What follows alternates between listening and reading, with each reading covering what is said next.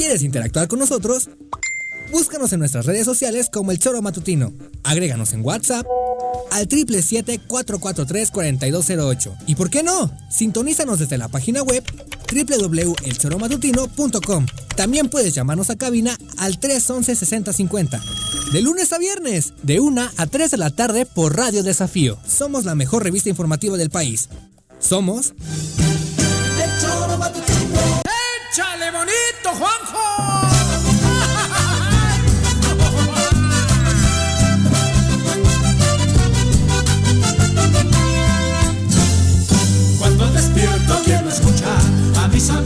nada más.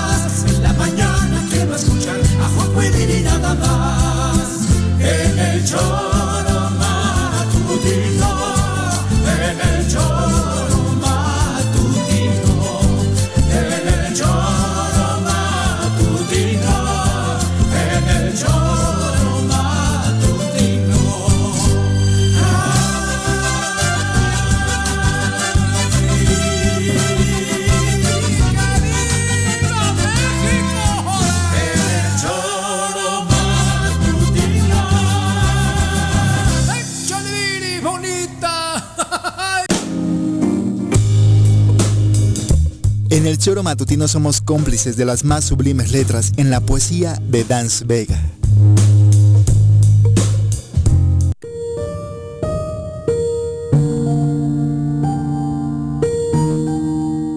aquello que hay en mí que no soy yo y que busco, aquello que hay en mí y que a veces pienso que también soy yo y no encuentro, aquello que aparece porque sí, brilla un instante y luego se va por años y años, aquello que yo también olvido, aquello próximo al amor que no es exactamente amor, que podría confundirse con la libertad, con la verdad, con la absoluta identidad del ser y que no puede, sin embargo, ser contenido en palabras, pensando en conceptos.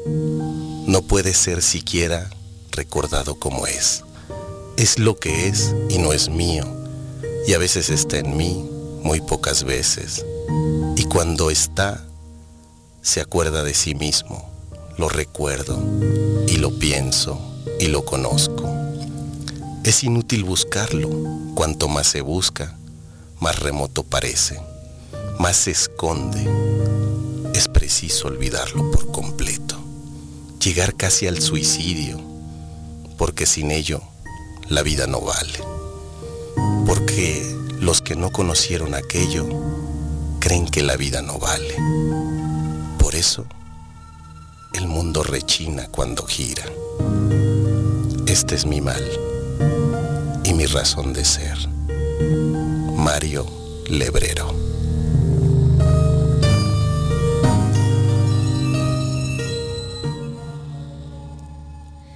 ¿Qué tal les va? Muy buenas tardes, queridos amigos del Tesoro Matutino. Cerramos semana de la mano para analizar todos los temas ocurridos esta semana caótica en el estado de Morelos para variar.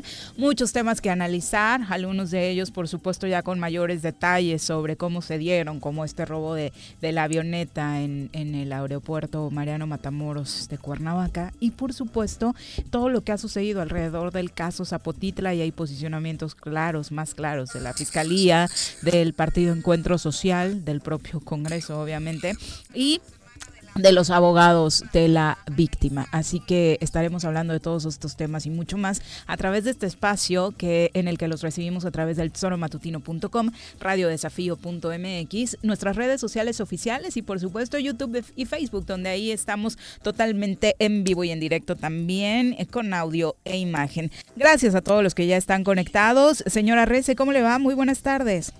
¿Qué pasó, señorita Arias? Bien. ¿Cómo le bien, va? Bien, ¿eh? La ¿Sí? verdad, Sí. Sí, hoy me, me hice mi chaquetita mental desde temprano y dije que normalmente uno dice, mi meta es ser feliz. Y eso es un error, porque el camino es el que tiene que ser feliz, no la meta, cabrón. Día a día. Y entonces vamos a procurar hacer todo lo posible porque el camino sea de felicidad y la meta de super felicidad, cabrón. Que así sea. Así sea. Esperemos que venga también con esa actitud nuestro colaborador del día. Con la cara que trae, no sé.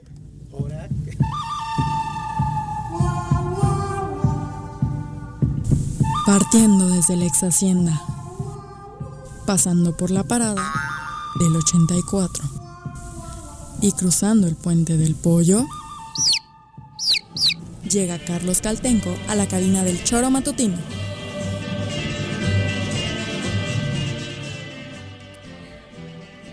Mi querido Carlos, buenas tardes. Luego, luego los ataques del señor Arres en tu contra. Qué No, barbaridad, ¿eh? no. ¿Ya se llevan así de No, pesado o qué? Venía con la cara así como que. Es su momento de, de enojado, cabrón. Es su manera de ser feliz, compréndelo. Ándale.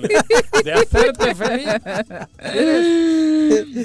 Hay que entenderlo. Ya la gente de, ¿De cierta de edad cierta o de qué? edad, de Ándale. repente, o de cierta nacionalidad. este, o- hasta, ay, ay, ay, ay. hasta, la, hasta que la mosca vuele. Ándale. no sé qué quiera decir ese dicho, pero Que les molesta hasta que la ¿Sabes mosca dónde vuele. Pues. ok. ¿Has estado una vez en la, en la tina con agua? Eh, Ay, qué rico, varias veces sí. es Ponle una mosquita ahí donde tú sabes. bueno, ya, no. eso qué. Sí, No, ahorita me acordé, güey. ya se está acordando de sus perversiones Bueno, aquí, Juanjo. Borren esa imagen de su memoria, estimado Radio Oye, Escuchas. pero no fue- Muy buenas favor. tardes No fue a con todos. intención de dañar a la mosca, solo para que me diese cosquillitas, güey. Bueno, vamos a entrar de lleno con la información. Mucho movimiento alrededor del caso Zapotitla. Ya les platicábamos ayer nuestro impacto después de las declaraciones, el posicionamiento oficial del gobernador del estado de Morelos, Cuauhtémoc Blanco, sobre el caso, en el que creo que todos coincidimos no hacía más que revictimizar a la afectada. A propósito de esto, durante la tarde se dieron varios casos. El partido Encuentro Social exhortó al diputado Zapotitla a separarse de la bancada en el Congreso de Morelos para que respondiera a la acusación en su contra por el delito de violación. Esto a través de un comunicado, el PES pidió al Congreso de Morelos valorar el caso con prudencia y en observancia de los avances de la autoridad en la materia que permita que la carpeta de investigación avance y se tenga la certeza de la comisión de este delito. Es decir, que el diputado pues cumpla con lo que cualquier otro ciudadano tendría que cumplir. A mí, eh, de entrada, eh, me pareció sorpresivo, gratamente sorpresivo, eh, este posicionamiento del partido Sí. Encuentro Social, La verdad, porque sí. habíamos, da- habíamos tenido una cara diferente de la postura de quienes conocemos, de quienes dan la cara del No. pez, porque acompañaron la bancada del PES en Ajá. su totalidad al diputado Zapotitla el día de la rueda de prensa. Sí. Y no me digas que no. Por Claro. supuesto que el presidente de la mesa directiva representa al PES, Galindo representa Claro. al PES, el señor Duque es coordinador parlamentario del PES y lo estuvieron respaldando, Ajá. ¿no? Erika García, que fue una de las pocas mujeres que no se posicionó en esta petición de quitarle las... Pero ahora supongo yo que esto es acto, este acto, esta acción del PES es de del presidente del, presidente partido, en Morelos, ¿no? Sin Pero, duda. O sea, Digo, si bien se reconoce también, ¿Qué? vemos a un pez que no tiene ni idea de cómo tratar el tema de género. Es no, la pero realidad. el PES sí tiene idea. No, no tiene idea. Sí De- tiene. No tiene idea. Claro bueno, sus representantes, Vamos a ¿no? re- exactamente. Sus vamos, representantes. Ah, bueno, no. Pero no, vamos no. el regresando. PES tiene una ideología en No, no, no. concreto. Vámonos regresando en el cassette. Vámonos ¿Qué? regresando en el cassette. Sí. La misma designación de un diputado de su partido, hombre, varón, para de- de este, Ah, presidir no, la comisión de es- género. es- Aquí lo dijimos Congreso. muchas veces, lo dijimos muchas veces. ¿Cómo es posible? Cualquier otro diputado hubiera dicho declino para que vaya una compañera, aunque sea de otro partido. Pero por eso, Y, y vean las consecuencias. No, yo me ahí, ahí refiero se refleja que- claramente que el PES no tiene ni idea de cómo tratar el tema de género. bueno, Esos bandazos de Ajá, que, sí. de que salen los diputados de su bancada a respaldarlo y luego sale el gobernador a No, revictimizar. Que también es del PES. Y luego tiene que venir alguien más a, re- a, a rectificarles la plana. Bueno, pues habla de un por pez eso. extraviado. Pero, no, pero a ver, Extraviado. yo iba más lejos. No extra- bueno, extraviado probablemente, porque hay una ambigüedad terrible. Ya no saben si es encuentro social, encuentro solidario, si es PES o si es Bueno, lagarto. pero todos los no que acabamos de mencionar, Tiene ideología. todos los que acabamos de mencionar es encuentro el- social, el, ¿no? Pe- el PES tiene ideología.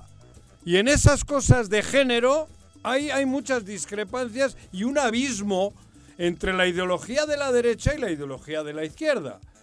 entre el progresismo y en, en el... Pero está muy clara la ideología del PES en ese sentido. Ajá, Pues sí, eso, eso, por eso claro. digo que sí, Sí. tiene claro. Eso te Está Y, muy y claro. entonces se antojaba congruente que salían a defender al diputado en un tema de Pero- violencia pero de género. Por eso a mí me sorprende el comunicado. Por eso a mí me sorprende gratamente el comunicado, No, ¿eh? claro. porque creí que la eh, dirigencia es- estatal iba a seguir ese Bueno, camino. Porque después de la barbaridad que hizo el gobernador ayer, creo que el PES no le quedaba otra.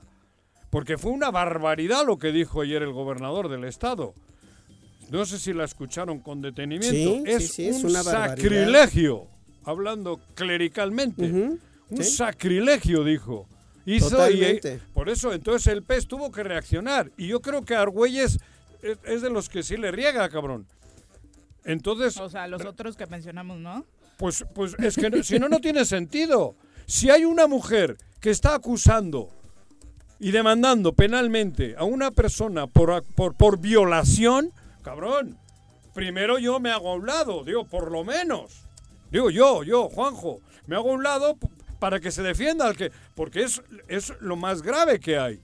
En todo lo que se le hace a una mujer, que se le hacen muchísimas cosas por el cuestión de mujer. Me parece que en cualquier de delito, si tienes un cargo público, ¿para Ajá. qué meter la mano a favor de una u otra Claro. parte? Deja que las instancias de justicia de este estado Eso- hagan su trabajo. No Eso es lo único que se pide. Digo, yo no Pero- digo que lo señalen, pero tampoco le puedes avalar, le puedes arropar, porque la acusación está. Y, tam- y menos decir lo que dijo el gobernador. ¿Qué dijo el gobernador? Porque es importante, aunque perdamos dos minutitos, tienes ahí lo que dijo el gobernador, ponle otra vez, cabrón. Zapotitla, bueno, pues él, tiene que comparecer. Eh, no sé cómo está la situación, tiene que comparecer. Este, la verdad es lo que te digo, es, es en dos minutos se fabricó esto, ¿no? Y ahora sí se puso a trabajar el fiscal, lo que no pasa con otros personajes. Eh, no sé si es cuestión política, no sé, pero que lleguen igual a las últimas consecuencias. Ojalá y que Y que lo enfrente limpiamente, ¿no? El señor diputado. Ojalá este, que salga todo, que salga todo bien. Este, pero la verdad que es increíble que el fiscal en dos horas hizo todo este teatro. Y en dos años no puede Y en dos años no ha hecho nada. Fíjate lo que ha dicho. Hay una mujer, bueno, ya lo hemos repetido tres- 60 veces. Hay una mujer Es que la, la victimiza, la ofende y arma un pedo. El gobernador del estado, que tenía que haberse callado, aunque sea su, aunque sea mi hermano, cabrón. Ante eso le llamo a solas, en todo caso. Pero no puedes hacer esa declaración. Es una verdadera barbaridad lo que ayer se vivió con la declaración del gobernador. El PES tuvo que reaccionar, por eso digo, primero fue esta declaración y luego vino el comunicado del PES, para salir ma- para librar un poco la verdadera barbaridad que se hizo siendo el, el exponente más importante del partido, que es el gobernador, ¿eh? el problema y es un que diputado el acusado de de violación su mismo del partido, PES. que además presidía la comisión de, De- de de género. de. ¿no? ¿Qué- O sea, qué? que eso es lo realmente grave. o sea, no es, hoy- no hoy- es, no estamos hablando de otra cosa. Una cosa es lleva a la Claro, otra. De pronto dejamos pasar de, Claro. ay, un hombre presidente, pues ya no lo hagan más de escándalo, hay mucho show en el Congreso, tenían que sacar el presupuesto, ponerse de acuerdo y demás, y No. dejamos pasar de largo un asunto tan grave como Claro. este. Y Y, ahora hoy es- ve dónde está terminando esto. Pero qué, y hoy los abogados han sacado una carta, ¿o qué? Lo decíamos hace un momento, Ajá. el primer posicionamiento que sale es el del PES el día de ayer. Luego se da a conocer que la Fiscalía del Estado de Morelos ya le pide oficialmente al Congreso del Estado retirarle el fuero al diputado Zapotitla para que enfrente la denuncia en su contra por violación, cosa que por supuesto a la que tendrá que dar respuesta el Congreso del Estado eh, iniciar, ¿no? Que es el eh, detalle que faltaba para iniciar este juicio de procedencia y quitarle el fuero para que enfrente esta acusación como se debe en tiempo y forma, como cualquier otro ciudadano, ¿no? Luego eh, sale esta carta firmada por los abogados, los representantes jurídicos de, De la, la- de víctima, la víctima. en la que señalan ¿Quiénes son? Eh, Sebastián Isunza Villalobos y Carlos Gibran Aro Álvarez, con quien hemos tenido la oportunidad de hablar eh, en los últimos días, precisamente a raíz de que se conoció esta acusación. En esta carta, eh, lo que señalan primero es que, por lo que respecta al señor gobernador, la carta va dirigida al gobernador Cuauhtémoc Blanco Bravo, gobernador del Estado Libre y Soberano de Morelos, y señala que los asesores jurídicos de la víctima eh, por lo que respecta a sus declaraciones y como asesores jurídicos de la víctima, solicitamos de manera respetuosa una disculpa pública, ya que las palabras empleadas en su dicho son un claro ejemplo de irresponsabilidad, discriminación, odio y en especial una falta de respeto hacia la víctima que representamos, toda vez que el delito que fue denunciado no es un teatro y mucho menos una fabricación de dos minutos. Eh, fueron minutos de angustia los vividos por la víctima, minutos de violencia moral y física el día de los hechos. No, señor gobernador, dice la carta, usted no sabe lo vivido por la víctima y como tal le solicitamos se abstenga a no dar declaraciones al respecto de la investigación y mucho menos del procedimiento que se sigue. Le solicitamos mejor atienda las necesidades de la administración pública, poniendo en primer lugar la seguridad de la ciudadanía, que es así, es su responsabilidad y competencia. Agradecemos su atención y obviamente eh, se solicita finalmente no revictimizar más a la denunciante. Me parece una carta contundente, por supuesto, por parte de los representantes jurídicos de la afectada y refleja lo que supongo no solamente ella, sino muchas otras víctimas, que son muchas, eh, desafortunadamente en el estado de Morelos, mujeres víctimas de violencia, de cualquier tipo de violencia, seguramente se sienten representadas en estos dichos, ¿no? Porque a quién le van a quedar ganas después de escuchar al gobernador del estado de Morelos con estas declaraciones de presentar una denuncia, ¿no? Cuando Pues sí. sabes que cualquier servidor público va a ir a meter la mano para defender a su cuate, ya sea legal o públicamente. A ver, esta carta, si la, la- la analizas con detenimiento, es un santo madrazo. Porque le está dirigiendo al gobernador del estado, ¿eh? Cuidado. Analícenlo. Lo que dijo él ayer, esta réplica, esta, esta, esta respuesta, porque ve lo que dice, una mujer sufrió. Sufrió, dicen los Bueno, abogados. eso lo sabemos Bueno, todos, claro, ¿no? pero no, no, hablo del contexto de qué dijo uno y qué le dicen los otros. O sea, aquel dijo que fue un, un montaje de dos minutos del fiscal político. Sí, ganándole totalmente Ajá. estas diferencias que tiene claramente con el fiscal Uriel Carmona, ¿no? Pero que no, no, pierde la no. oportunidad también para hacer que la referencia semana y utilizar cualquier tema. Sí, la semana pasada fue demostrarlo. 7 más 4, 10 y nos cotorreamos. Pero lo de esta semana no es 7 más 4, 10.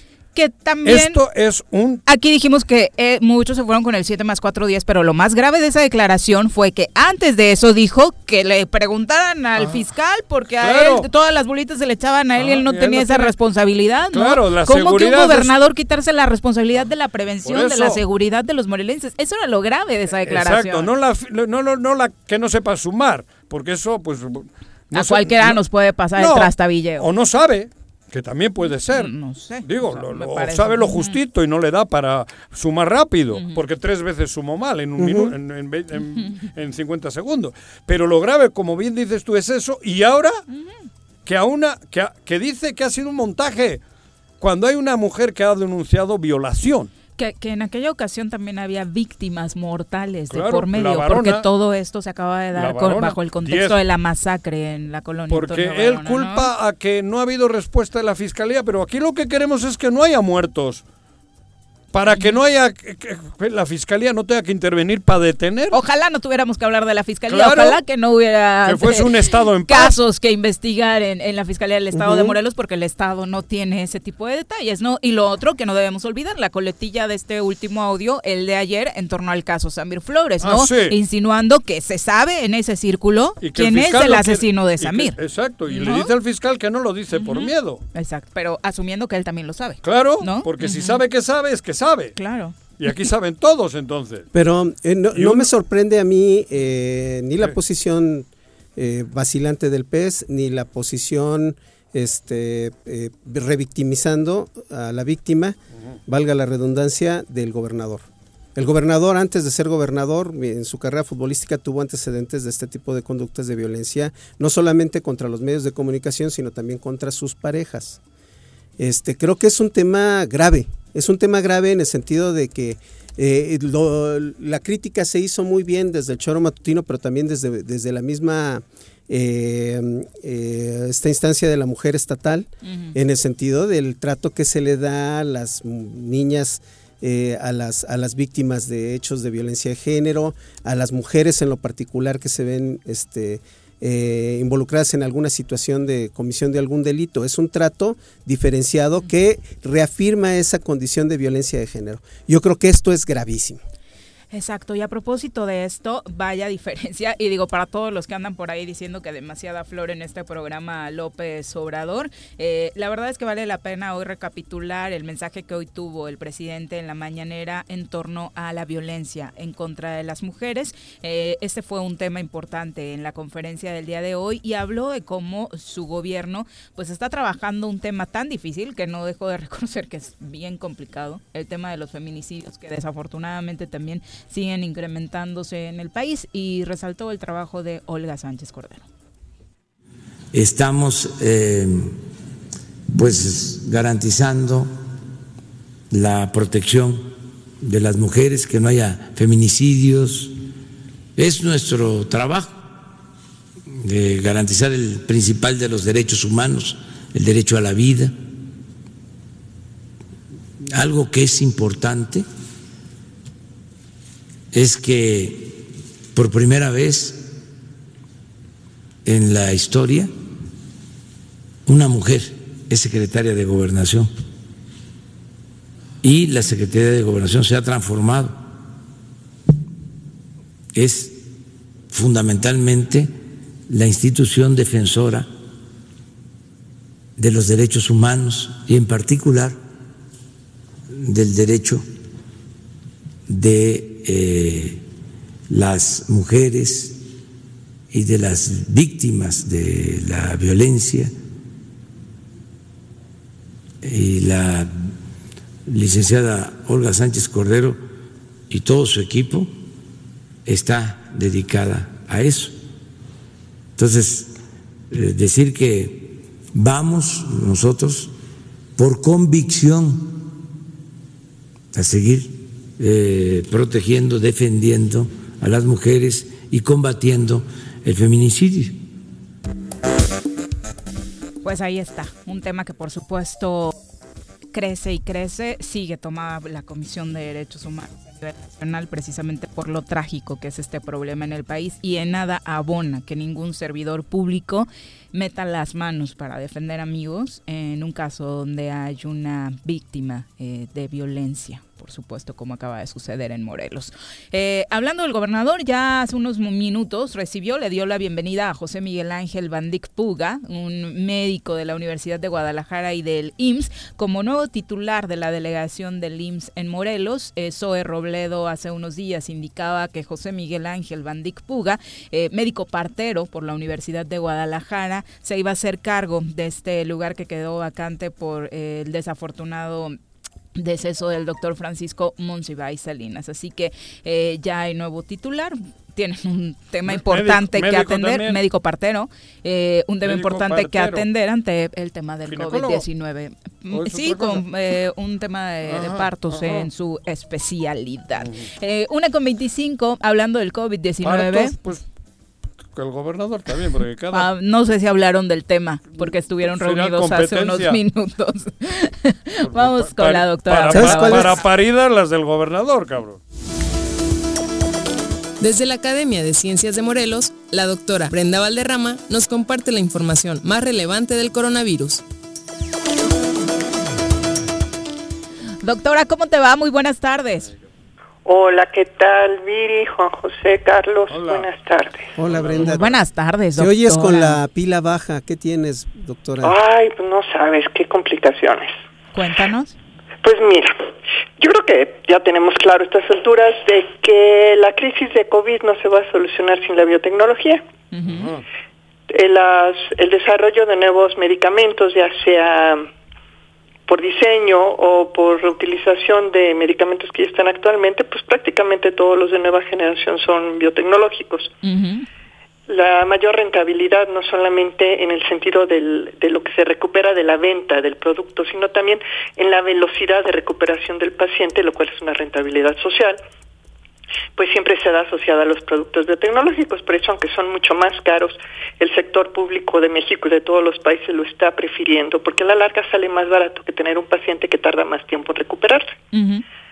Eh, eh, en estos momentos pues, nos encontramos en que todos los países han hecho inversiones millonarias, han roto el cochinito para apoyar a sus centros, institutos de investigación y también a las empresas, porque de nada sirve que se desarrolle la investigación si no nos llega a cada uno de nosotros. Y ese último tramo no lo hacen los gobiernos, lo hacen las empresas.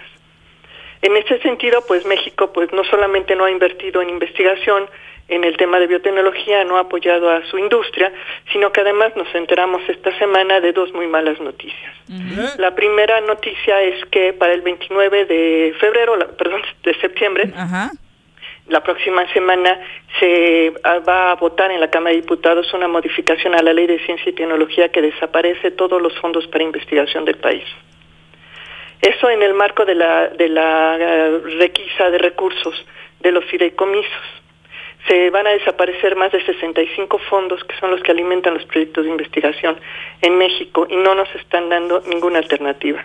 Nada más como punto de referencia, déjenme decirles que el instituto donde yo laboro, el Instituto de Biotecnología, que es muy competitivo en atracción de recursos, este año opera con el 10% de los recursos que tenía hace dos años. Y no hay ninguna perspectiva de que eso mejore para el próximo año.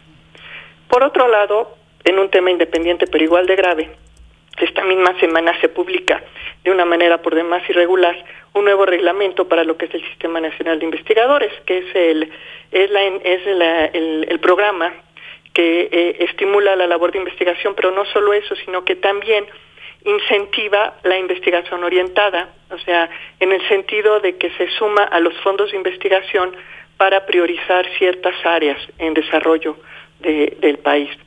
Una de esas áreas es la biotecnología. Desde hace 20 años era el área 6, compartía evaluaciones con el área de ciencias agropecuarias, así se llama biotecnología y ciencias agropecuarias, y, era el nicho en el cual los biotecnólogos de México podían someter su currículum, sus, sus logros, y de esa manera obtener no nada más el estímulo económico, que no siempre se entregaba, sino el reconocimiento como investigador nacional.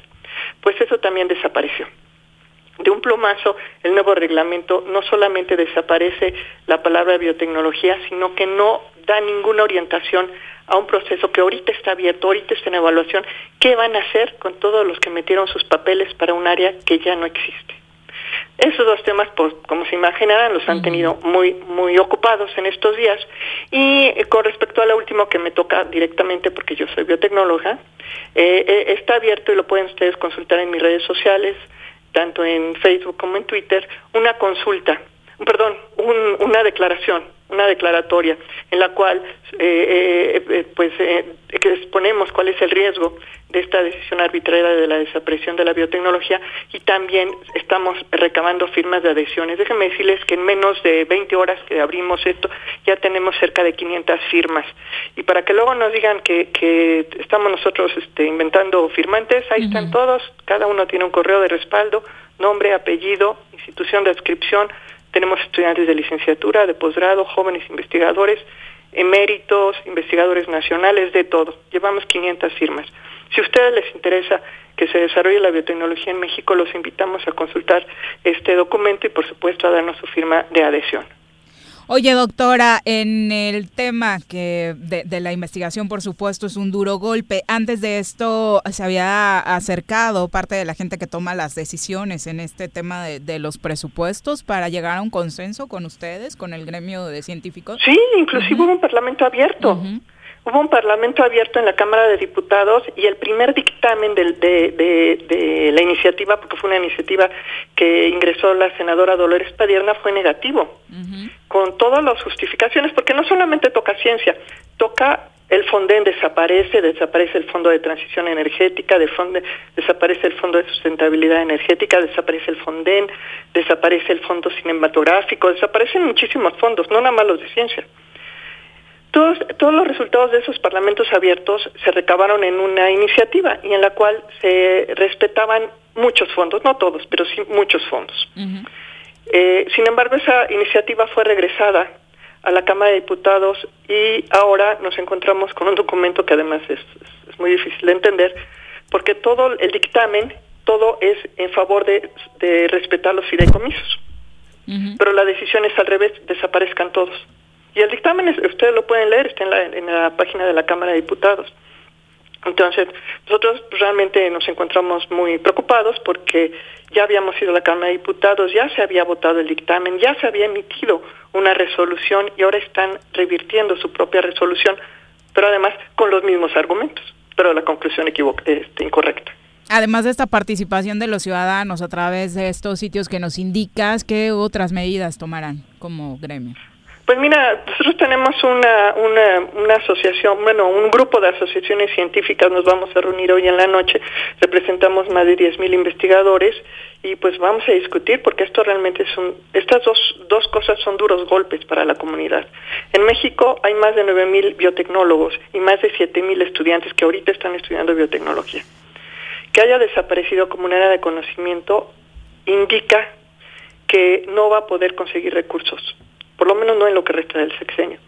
Y eso pues pone en riesgo las investigaciones y los el proyecto de vida de muchísimos jóvenes.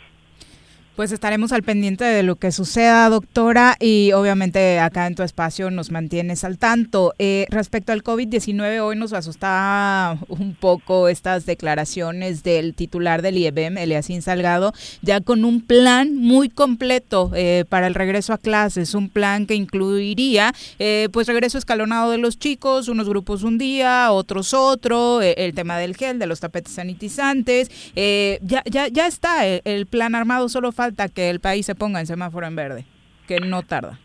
Pues ustedes saben que todos los países que han intentado regresar a clases tuvieron que cancelarlas en dos semanas. Pero eso lo tuvieron que hacer porque había... Dice Juanjo que no. No, en Bilbao están en clases. Digo, en el País Vasco, digo, en el... ¿Y cómo están los contagios? Mis nietos, digo.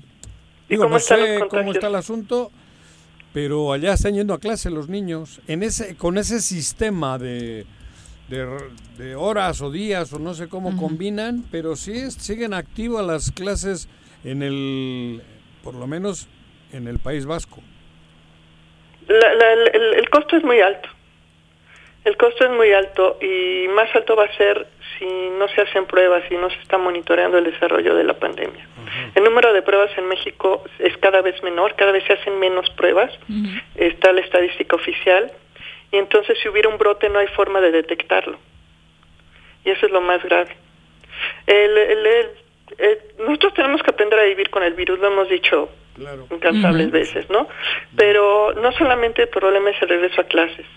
El problema es eh, el haber relajado las medidas de precaución, el ir a fiestas, el reunirse con los amigos, el ir a comer. ¿no?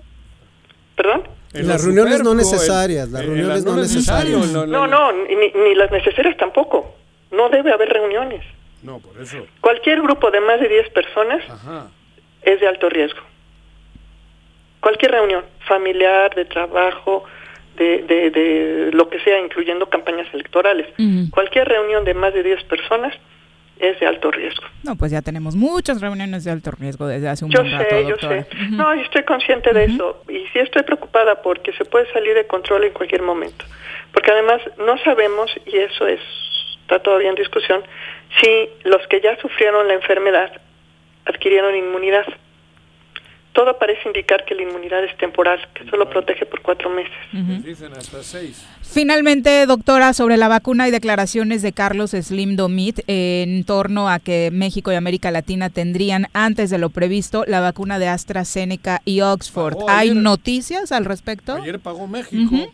No hay, no hay, pues no hay nada, todavía no se ha aprobado. No, pero hizo un depósito internacional en México para, asegurar. asegurar su... No, yo, yo estoy seguro que lo que está haciendo es asegurar que haya condiciones para que la distribución se lleve en los tiempos programados. Pero depende definitivamente de que la vacuna demuestre seguridad, eficacia y sea aprobada por las entidades regulatorias. Y de eso todavía falta. Doctora, muchas gracias por la comunicación. ¿De qué? Gracias. Buenas tardes. Eh, Lisa Aguilar nos comenta a través de Facebook. Eliasín Salgado de La Paz, director del IEBEM, dice que ya están en pláticas para el regreso presencial a clases. Ojalá pudieran comentar algo al respecto. Ya lo platicábamos con la doctora y esto era lo que decía precisamente hoy el director del IEBEM. Ta- tapetes, de desin- eh, cubrebocas, eh, desinfectar todas las áreas, es de todas las medidas que nos recomienda la Secretaría de Salud, nosotros eh, vamos a llevarlas a cabo con el objetivo de cumplir con este mandato. Solo en semáforo verde. Solo en semáforo verde, hermano querido. Y el semáforo nacional. Y, el- y- y la recomendación nacional, por Pero supuesto. este regreso escalonado decía, entonces no regresarían 100% a los salones. A ver, eh, lo que se ha comentado a nivel nacional por parte del secretario Moctezuma es de que una vez que se regrese, había un, habrá todavía un periodo de una o dos semanas de emparejamiento. Y eh, trataremos de que sea de manera escalonada, por ejemplo, lunes y miércoles eh, de la A a la M. Y martes y jueves de la M a la Z.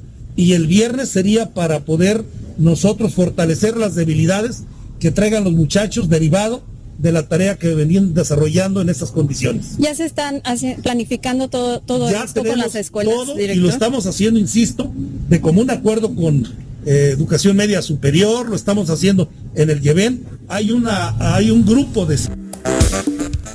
Ahí está. Creí que iba a ser por grupos de primero, segundo y tercero, lunes y miércoles, pero no ahora de... A, ti- a mí me tocaría regresar contigo. a Arias, Caltenco, Tenco. Arrece, también regresaríamos yo- yo los lunes. En la escuelita los lunes. Creo que es un absurdo, ¿no? No sé cómo vaya a Yo tampoco organizar. entendí eso de la A la M. Ni él porque contestó y se sintió que no tenía ni puta idea. Perdón, ni idea. Ahora, No tenía ni Modera idea. tu lenguaje. No, no, pero es que, bueno, me- me yo- salió regresando la- al tema, yo, yo le reconozco, dice que yo creo que hablaba de la cervecería. yo le reconozco, ni Esteban. Moctezuma, Juanji, yo le reconozco a. Brenda, que es quizá una de las personas que más conoce sobre el tema COVID en Morelos, pero hay un debate a nivel de la misma Organización Mundial de la Salud sobre el tema del regreso a clases. Por un lado, todos los indicadores estadísticos, tanto en los países que suspendieron clases como los que no suspendieron, tienen la misma tasa de incidencia, de incidencia de COVID en los infantes. Y es una tasa muy baja.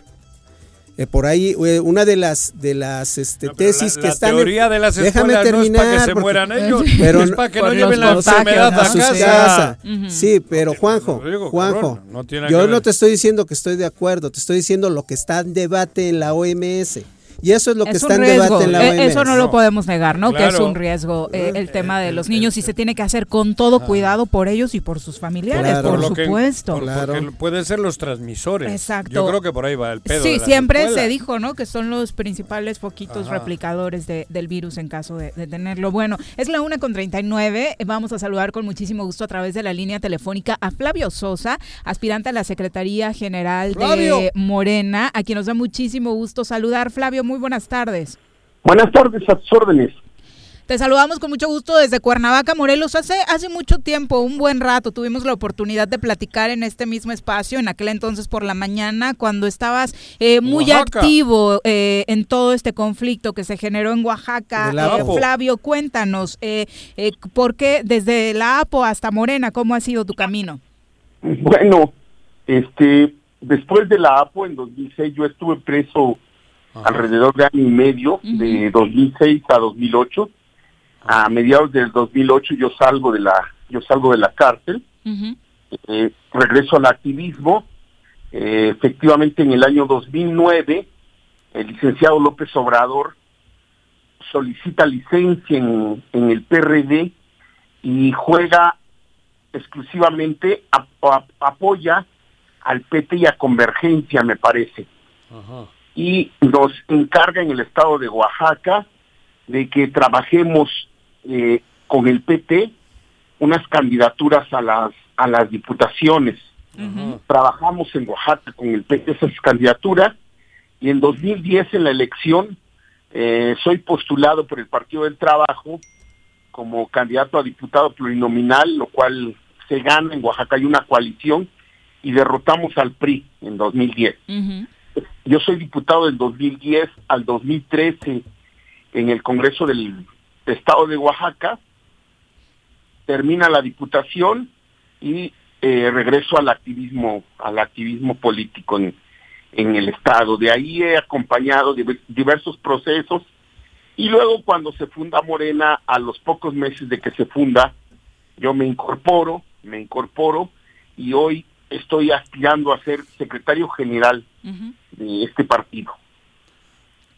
Recuerdo en aquella época, cuando tuvimos el gusto de conocerte y de entrevistarte, que tenías el encima la espada de Damocles, eras un auténtico terrorista oaxaqueño. bueno, para- ¿te acuerdas? se construyó esa, se Ajá. construyó esa, esa figura mediática de Ajá. presentar como alguien que era temerario y que Ajá. estaba estabilizando el estado de Oaxaca. Cuando realiza- realidad lo que estaba sucediendo ahí es que se estaba desarrollando un proceso político pues muy muy intenso, había una revuelta popular y yo fui parte de esa revuelta popular. Sí, hubo muertos. Bueno, nos asesinaron a más Ajá. de 20 compañeros. Exacto, por eso. Y era lo que- más los detenidos, los, presos políticos. Los muertos ¿no? los pusieron ustedes, Exactamente, obviamente, que, ¿no? que el Estado decía que había una guerra ahí propiciada por una bola de revoltosos, pero los muertos los ponían los revoltosos. Cuando se había visto una guerra así, ¿no? En donde... 26 muertos, Así es. este, centenares de presos, en 2007 dos desaparecidos. Ándale. Oye, Flavio, hemos tenido la oportunidad de platicar con diferentes aspirantes como a la presidencia, como a la Secretaría General, y, y vemos, escuchamos varias propuestas, varios perfiles que a veces parecieran que no todos pertenecen a un mismo partido. y Hay una pluralidad impresionante en Morena. ¿Qué, qué representas tú dentro de este partido? Yo, yo represento a la militancia, soy un militante más, soy una gente que ha estado con el licenciado López Obrador en 2006, en 2012 y en 2018. He sido representante del licenciado López Obrador ante el órgano electoral en 2012 y representante del licenciado López Obrador en 2018 también ante el órgano electoral estatal. Y bueno, caminamos con él un buen número de municipios. Cuando hizo un recorrido por los 570 municipios de Oaxaca, le acompañamos, tuve, el, tuve el honor de que, me, de que me visitara en la cárcel que conformara un comité por buscar mi libertad. Y entonces tengo el honor de haberle acompañado y de ser un militante más y, y de haberme sumado a este esfuerzo para, para ganar la presidencia de la República en, en 2018. ¿Con quién vas en fórmula? No voy en ninguna fórmula. Este, eh, fue, fue, fue una propuesta que lanzó un grupo de consejeras y consejeros estatales de Oaxaca, al cual se sumaron pues un buen número de diputados locales, el senador del estado de Oaxaca y compañeras y compañeros de distintas partes de, del país que han estado debatiendo eh, en esta idea de retomar el rumbo de la izquierda en nuestro en nuestro partido porque estamos convencidos que Morena no está actuando como si debiera de actuar un partido de izquierda. No, pues si te Hasta contamos en Morelos, seguro que no. Aquí estamos Pues- viviendo una situación bastante extraña. Nosotros decimos que Morena hasta el día de hoy se ha comportado como un frente amplio y pensamos que debe dejar de ser un frente amplio para ser un partido de izquierda. Esa es mi propuesta, es una de mis propuestas. Un partido de izquierda que defienda causas, que defienda las causas de la gente, la causa del cuidado del medio ambiente, la causa de la defensa de los derechos humanos, la causa del Flavio, feminismo. Per- Sí. Perdón que te interrumpa, porque aquí, vo- volviendo al tema Morelos, perdona, disculpa, porque yo entendí el frente, esa, ese, esa coalición amplia, porque había que ganar a huevo. Digo, y Andrés Manuel Hablamos de las elecciones, las la elecciones alianza con el pasadas. PES particularmente. Pero, pero, pero, pero aquí, pero a- eso, pero hoy en día, a mí me parece que esa morena que tú quieres, o que creo que, que así debe de ser de izquierda, no entiendo cómo puede ir en una coalición con el PES. Fíjate que Digo, en lo de dentro ya no sé, pero externamente, no sé, el agua y el Es aceite natura, es, ¿no? es un poco... En aquel entonces era lógico, porque había que buscarle votos para entrar y, y buscar la, cua- la 4T. Y ahora el PES ya no aporta nada de más a Morena. porque Ideológicamente va- es al revés. No puede ir en coalición. Tú no tienes nada en común con el P, supongo. Nos resta incluso. Fíjate, que- fíjate que ese es uno de los puntos de diferencia tal vez con algún otro candidato o candidata o, as- o aspirante. Exacto. Porque, porque yo considero que Morena en aquel momento se presentó como una herramienta para ganar la presidencia de la República. Exacto. Pero luego lo fueron convirtiendo, la dirigencia interina, en una especie de escalera electoral Ajá. en, en la cual cualquiera se trepaba para poder llegar a ser diputado, senador o gobernador. Ah, ah, mira. Y, y desde luego que nosotros decimos no podemos estar de acuerdo con esto porque el país necesita una definición política e ideológica del Pa- partido. ¿Para eso estuvo el PRD? Digo, nosotros decimos... ¿Para qué moverle? Quien le interesa el centro, ahí está convergencia. Si le interesa la derecha, pues ahí está el PAN, o ahí está el partido este que se llama García Luna Libre, creo que se llama, ¿no? México Libre, del señor De Ca- Calderón. ¿Y el PES? Calderón, Ajá. ahí está el PES. Este, nosotros en Oaxaca tenemos otra opinión. Creemos, por ejemplo, no coincidimos con que eh, no se legisle con una perspectiva de género. Por ejemplo, hoy, hace un año, en el estado de Oaxaca, se despenalizó el aborto en nuestro estado. Y no coincidimos ahí, pues, con la derecha. Claro. Y vemos, vemos que muchos diputados o diputadas de Morena están votando como si fuera de derecha. Y nosotros decimos, no estamos de acuerdo. O se hacen, o se hacen, comento- o se hacen esto y no aparecen. O se cambian en cuanto llegan Ajá, al curul, ¿no? Lo que sucedió Ajá. en Morelos. Que te, te queremos comentar que aquí en Morelos, un diputado que llega por Morena a la curul, después se pasa al PES y hoy están promoviendo su desafuero para... Está acusado de violación. para porque tiene una denuncia por violación hacia una mujer. Eh, ¿Qué le dirías tú a los a los este, militantes y simpatizantes de Morena en el estado de Morelos al respecto, no? Porque sí vemos un Morena extraviado aquí también en, en el estado. Ese es uno de los puntos centrales, la definición. Mira, Morena tiene varias crisis. Una crisis de dirección, una crisis de ideológica, de identidad y una crisis de organicidad. En cuanto a la crisis ideológica o de identidad, nosotros decimos, Morena debe ser ya un partido de izquierda, definirse como tal y defender causas. Y la gente que tiene otras ideas no debe estar en Morena, de verdad, o no debe entrar a Morena. Para entrar a Morena tiene que seguir un procedimiento de formación política, un procedimiento de compromiso con una plataforma ética, política, eh, que tiene que ver con la izquierda. No debe ser un partido de frente amplio, no debe seguir siendo el frente amplio. Y en el, y en el caso de la crisis de dirección, decimos, el día de hoy Morena, hasta el día de hoy, Morena ha sido dirigida por una élite a nivel nacional, pero hace falta que se le dé la oportunidad a que la dirija Morena la gente que ha hecho trabajos de base, la gente que ha estado en causas, un dirigente o, o una dirigente que se identifique con tal o cual causa y que digas, ah, este viene de tal lucha, este viene de defender Claro. este sindicato, este viene de defender el medio ambiente. No nada más este es un profesional de las cámaras de diputados o de las cámaras de diputados y senadores. Claro. Por eso es que yo hago ahorita, aprovecho su programa tan importante en Morelos y, y digo, las redes sociales hoy nos permiten Claro. mirarlos por distintas partes. Eh, yo hago un llamado al diputado Mario Delgado y al diputado Porfirio Muñoz Ledo a que de, soliciten licencia a su diputación para competir en condiciones de equidad. Pues Porque también se, los no- dijo, también se los dijo Andrés Manuel, digo Ayer. en general, ¿no? Porque están, Allá están- piso parejo. Ajá. están usando un, una, un cargo en el Estado para contra sus propios compañeros.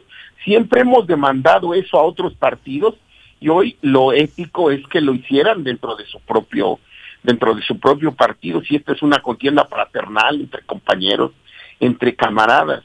A la compañera Jacob Polemski le digo, ya tuvo una oportunidad, ya fue dirigente interina de nuestro partido, creo que fraternalmente digo, no tuvo la mejor actuación al frente de la dirigencia y yo digo debiera permitir que otros compañeros podamos tener o puedan tener la oportunidad de estar al frente del, partido. Ese es mi punto de vista. ¿No hay riesgos con ese paso que tú quieres dar que en la intermedia esta se pierda el Congreso? Porque creo que para que termine se consolide la 4T, encabezada por Andrés Manuel, necesitan el Congreso Federal.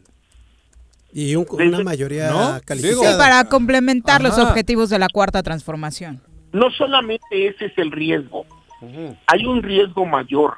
Fíjate que a nivel internacional hay una crisis de partidos políticos, fíjense que hay una crisis de partidos políticos. La gente volteó a ver a Morena en el 2018 porque esa crisis de partidos políticos llegó a México, porque el partido Morena se presentaba como un partido distinto, como un partido con un liderazgo muy fuerte, que salía, se salía de las formas de los otros partidos, como un partido movimiento, y nos dio la confianza siendo un partido muy joven, apenas teníamos dos años de haber tenido el registro. Entonces, en esa crisis de partidos es que Morena llega a la presidencia de la República. Pero hoy está tan más fuerte todavía la crisis en México, que la gente ya no cree en el PRI, que no cree en el PAN, que el PRD desapareció prácticamente, eh, con tuvo gobiernos tan desastrosos a propósito de Morelos como el de Graco Ramírez, este, pues nosotros decimos ante ese cabe el riesgo, estamos en el riesgo de que la gente diga todos son iguales, también el Morena es lo mismo. O sea, estamos al cuarto para las doce de que eso suceda, casi estamos a uno a un poco tiempo de que eso suceda. Por eso es que decimos hay que rescatar el partido y enderezar el rumbo. Hay que hacerlo un partido de izquierda, un partido de comités, con democracia interna, hay que hacer un partido que tenga transparencia en el manejo de sus recursos y que no ande debatiendo al Ministerio Público cómo se gastaron, sino que se le informe permanentemente a la sociedad cómo se gastaron los recursos. ¿Tienes colaboradores, tienes eh, compañeros aquí en Morelos? Mira, hace unos días pregunto. tuve la oportunidad de charlar por por este vía Zoom con un grupo de ciudadanos de Morelos, creo que como los lazarillos, el- ellos pidieron una charla conmigo para conocer mi plataforma. Esos ellos pidieron dialogar y estuvimos dialogando, me externaron varios de ellos su apoyo, pero realmente lo que yo estoy llamando es a la militancia a que cuestione, a que proponga, que levante la mo- voz, que levante la mano y diga, yo opino esto sobre mi partido, porque si seguimos callados la militancia en Moreno, en Morena, nos van a llevar al despeñadero, ahora sí como decíamos de, En el sexenio anterior. Del PRI. Sí, así es, nos van a llevar al despeñadero. Miren, en dos años hemos perdido un gran capital político. No estamos, eh, digamos que Andrés Manuel está en un nivel de preferencias muy alto y Morena está muy por abajo de Andrés Manuel. Siempre. Hay más López Obradoristas que Claro. Claro. morenistas, ¿no? El partido ha tenido una conducción errática porque el partido ha- no ha estado bien conducido. Flavio, muchas gracias por la comunicación y por supuesto todo este trayecto que dure la campaña estaremos en comunicación. Muchas gracias a ustedes, son ustedes muy amables. Gracias. Muy buenas tardes. Luego, pues ahí Flavio. está. Eh, estamos tratando de presentarles a los aspirantes, tanto a la Secretaría General como a la Presidencia Morena. ¿Tú no lo trajiste aquella vez? ¿Eh? ¿No fue contigo cuando vino No. a entrevista? No, eh, Digo- nos- nosotros este Recuerdo, ¿no? teníamos un- Andabas en ese tema. Andábamos Sí, en ¿no? ese No te tema, hagas, pero no. Ah, no, fue- lo traje yo no, con No, no, no, yo creí que había sido por no. tu conducto. Ah, bueno. Son ya casi las 2 de la tarde. Regresamos.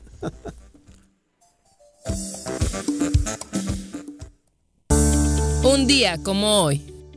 25 de septiembre de 1877. Nace en Guaymas, Sonora, Plutarco Elías Calles, profesor y político revolucionario que asumió la presidencia de la República Mexicana. Quédate en casa. Quédate en casa.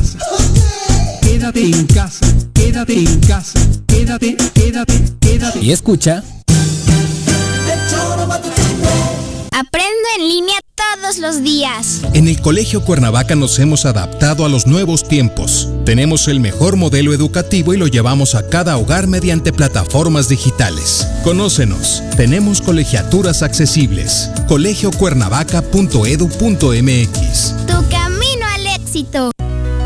En Morelos las y los diputados trabajan por leyes con justicia social y de beneficio para todos. A partir de este año, las actas de nacimiento no pierden vigencia, así que ya no tendrás que gastar más para realizar tus trámites. Con acciones como esta, Morelos avanza.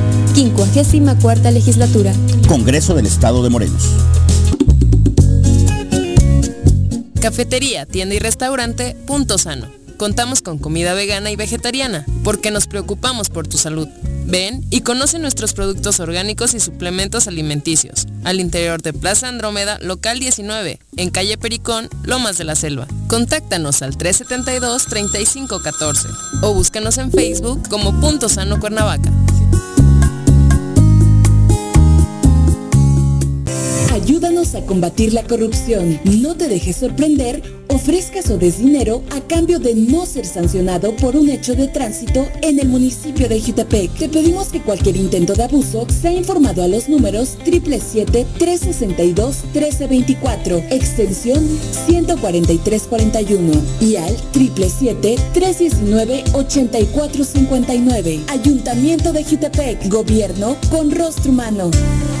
Si quieres consentir a tu mascota, el mejor lugar para hacerlo es Clínica Veterinaria Mundo Mascota. Contamos con consultas, medicamentos, accesorios, alimento y servicio de pensión. Además, tenemos servicio a domicilio. Ubícanos en Avenida 10 de Abril, número 1210, Colonia Granjas, o llámanos al teléfono 169-2128. Clínica Veterinaria Mundo Mascota. El Ayuntamiento de Cuernavaca te invita para que además de nuestra campaña de pago anticipado 2021, aproveches los estímulos fiscales y te pongas al corriente en el pago del impuesto predial y servicios públicos municipales de años anteriores, otorgándote un 100% de descuento en multas y recargos, pagando del 20 al 30 de septiembre de este año. Cuernavaca lo vale. ¿Se va a hacer o no se va a hacer la carnita asada? No, no se va a hacer ninguna carnita asada. Mejor quédate en casa y escucha.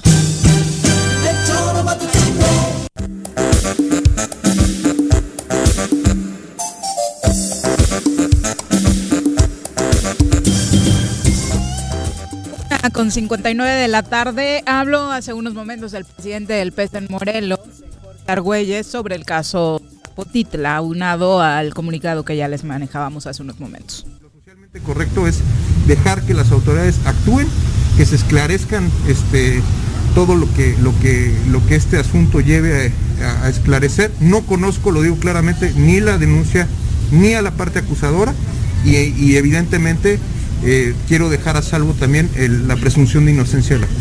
Corto, no he podido hablar con, con el diputado. Este, ayer tuve un día un poquito cargado en, en el Congreso Federal y este y el día de hoy pues estoy aquí atendiendo asuntos con el, con el gobierno del estado. Este, espero platicar con él un poquito más tarde. Digo, evidentemente él ya tiene el mensaje muy claro que le he dado este, a través de, de nuestro grupo de, de comunicación, de los voceros del partido. Y este, y evidentemente, pues yo esperaría que se separara del grupo parlamentario. Si yo fuera el acusado, si yo fuera el acusado, yo solicitaría licencia para poder enfrentar un proceso de esta naturaleza como cualquier ciudadano. El foro no debe existir. Siempre nos hemos pronunciado en contra del foro. La petición también es que se proceda. Pues ahí está la postura, eh, refrendando lo dicho en el comunicado e incluso señalando lo que él haría a nivel personal, ¿no? Por eso, recuerden que cuando apareció la primavera famosa, Ujú. el posicionamiento de Argüelles fue Que se separe Sanz del que cargo. se separase San del cargo. Ujú. O sea, no es la primera vez que lo hace y que lo dice. Y no es la primera vez que el presidente de ese partido dice algo y sus militantes Por eso, ocupan pero, de pero- gobierno por eso te hacen digo, otra a- cosa. ¿no? el gobernador especialmente es el que hace otra, porque Sanz Que es el siguió- principal el pri- representante del Partido PES. Encuentro Social de Claro. Morelos, ¿no? Entonces, Y, por eso te digo que hace que- rato fuera de- del aire decíamos que desgraciadamente hasta nos estamos acostumbrando a sus desafortunadas declaraciones del gobernador porque Eh, creo que es que ya son no solo más- son eh, declaraciones, son acciones. Esto ¿no? no, es esto va sí. mucho más allá. Omisiones. Que- Omisiones. Antes decíamos que no aparecía. Yo creo que lo mejor que puede ocurrir es que no aparezca, cabrón. No, eh, tiene una responsabilidad que Con cumplir y todo- no podríamos Que no conformarnos. aparezca con más, esto. hijo. Con Son todo las el dos de la tarde. Vaya Tepito, cabrón. Argüelles, ternurita, porque si cuando... Digo, ternurita porque le recomienda de, su blanco pecho al, al diputado que está en- involucrado en estos actos que renuncie y es lo correcto. Pero antes, cuando lo propusieron para ocupar la presidencia de la Comisión de, de Género, también se le sugirió que, que no era una posición para un varón Y nunca lo y peló. nunca lo peló, entonces, este, pues, ternurita. Dos con uno. Vamos ahora a saludar con muchísimo gusto a, otro dirigente estatal, Rojo. ahora el del PRI, Este Jonathan de Márquez, rojo. que nos acompaña en cabina. Perdón por la falta de respeto Viri, el comentario del ¿cómo señor Arrece con ese de rojo. A este de rojo en San Fermín. Una disculpa. No. Juanjo, Buenas ¿cómo tardes. estás? ¿Cómo estás, Pa- Carlos? ¿Cómo estás, entre, Jonathan? entre Paisanos. paisanos. Entre paisanos. Ahí están los tres. Mira, ya me voy, cabrón. Deberías. No me voy. Habló nuestra vocera. No me voy. ¿Cómo están? Jonathan, ya que estábamos en este tema, es difícil para un dirigente estatal. eh, la palabra control, insistimos, no nos gusta porque ustedes tampoco deben tener control por las decisiones de los agremiados a tal partido. Pero también te pasó con la representante eh, del PRI en el Congreso del Estado en este mismo Aquí lo caso, ¿no? platicamos. Sí, a ver, Ujú. yo, yo fui muy claro a las horas de que Ujú. sucedió eh, la votación para quitarle las comisiones al diputado. Eh, de manera inmediata nosotros respondimos que eh, nosotros no le estamos sugiriendo al diputado, nosotros le exigimos al diputado que se separe del cargo, Ajá. Que se sepa- fuimos los, fuimos los primeros, a ver, que se separe del cargo y que enfrente este, los, las imputaciones que tiene. Bueno, si, la, si, si en determinado momento las investigaciones dicen lo contrario, bueno, ahí estaremos también nosotros también para, para, para reconocer, Claro. pero mientras él no puede estar escudado en el fuero y en un cargo público para poder este eh, su defensa. Creo que creo que en este momento no va y la posición del PRI, la posición del PRI No de es la ab- diputada, de No, la del PRI. la ¿no? posición del PRI es absolutamente primero eh, por el respeto a las víctimas y evidentemente él tendrá que eh, emitir su defensa y tiene la ya sus abogados la y la presunción. presunción. Pero su- en estos casos es, es eh, creo que el- quienes tenemos una responsabilidad pública tenemos que poner el ejemplo y, y- y mandar un mensaje a la ciudadanía de que si hay algún señalamiento todos somos iguales ante la ley. Entonces él debe de solicitar de manera inmediata. Porque el fuero decir, en temas políticos Licencia. lo entendemos, porque Por para la eso se creó. Así es. política. Por, la- por las cuestiones ideológicas, políticas o tal, pero lo otro. Pero además coincido con Jonathan, o sea, es un tema de elemental congruencia. Presides la comisión de género. Te estás involucrando, te están involucrando, sea cierto o no, y atendiendo a la presunción de inocencia en un asunto de violación. Nada más por poquito de congruencia y ética política dices, yo pongo mi renuncia sobre la mesa, mi licencia, para que las investigaciones se hagan Bueno. en total apego a derecho y, y se pueda aclarar esta situación. Es que, bueno, eh, eh, metiéndose ya en más Honduras, hablando contigo, cuando el, el- el tema de una mujer por violación, creo que eso, pues bueno. Pero también hay riesgos de que mañana ocurra al revés. Digo, al revés no. O sea, de que, cabrón, a los que pueda haber esto, que se tome como un... Pero para eso están las instancias eh, correspondientes. Y lo, que, y lo que tiene que hacer el diputado es abonar para que lo más Es rápido que posible lo que me molesta es que hables de que es un deporte de las mujeres, No, no, no, acusar no, sin no. sentido. Lo- y las mujeres no eso se- acusamos por deporte. Estoy hablando separando la violación, he dicho. Pues El- ni el- siquiera el acoso es un deporte, ¿no? No, o sea, yo no he hablado del acoso. Yo he Creo dicho que, los datos que daban acerca de su comportamiento en el tema de la ah, ya violencia. tiene tres.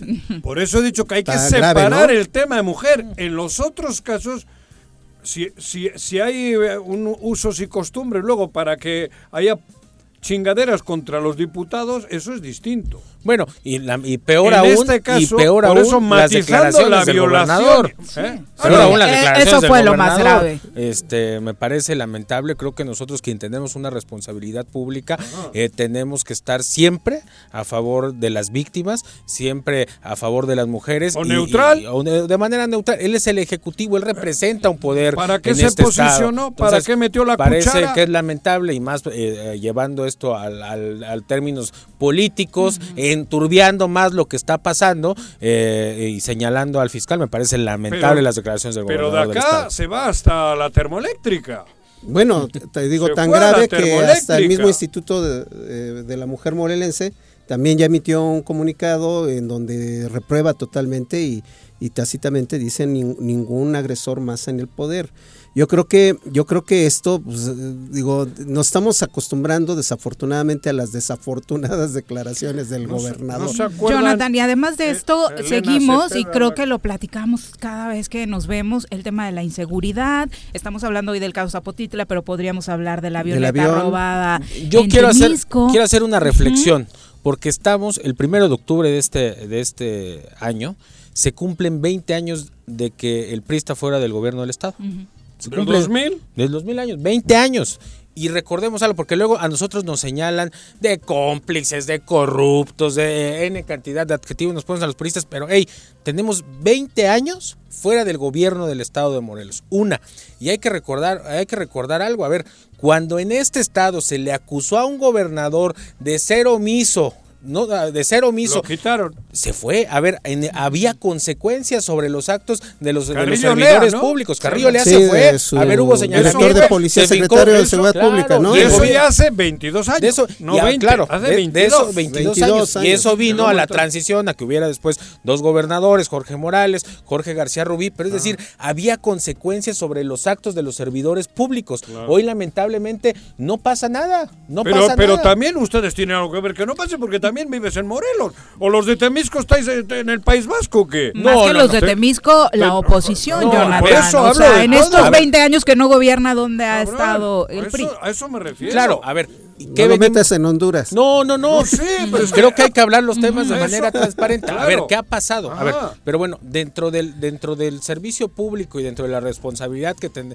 que podía tener cualquier partido entre el gobierno y el estado, las cifras que hicieron que Carrillo Lea se fuera Sí. no tienen nada que ver con lo que hoy sucede Ah, no, y hoy el- no pasa el- nada. Pero, pero, pero, joder, pero, lo estamos señalando. Teníamos un gran tema y era gravísimo, que era el del secuestro, ¿no? Bien, exactamente. Pero Hoy no tenemos quisiera- ese y 30 más. El No quisiera recordarte Sí. que fue en la administración de Nereo Bandera, priista, donde Temisco brincó al primer lugar nacional en, violen- en homicidios este, dolosos en, en el país. Sí, en el primer sexenio lugar, de Calderón, estuvo con un la mes. guerra del narcotráfico. Estuvo un mes y luego estuvo este durante ese año, 2011, este, por casi dentro de los 10 primeros lugares, en cuarto Ah, lugar. Recordemos, recordemos lo que pasaba a nivel estatal, fue cuando los hechos desafortunados aquí enfrente este, En altitud. en altitud, A ver, que se no- desató la violencia en todo el estado. A ver, había otros factores, pero a ver, Hay gente buena en Morelos. ¿Por qué tenemos. Pero el secuestro no A creo ver, que tuviera que ver con eso, ¿no? A ver, pero bueno, sí. Pero ¿por qué pues. tenemos a Cuauhtémoc de gobernador? Eso es lo que todos tenemos algo que ver. porque lo, porque eh, lo- Cuauhtémoc no es de aquí. Cuauhtémoc no tiene ni idea.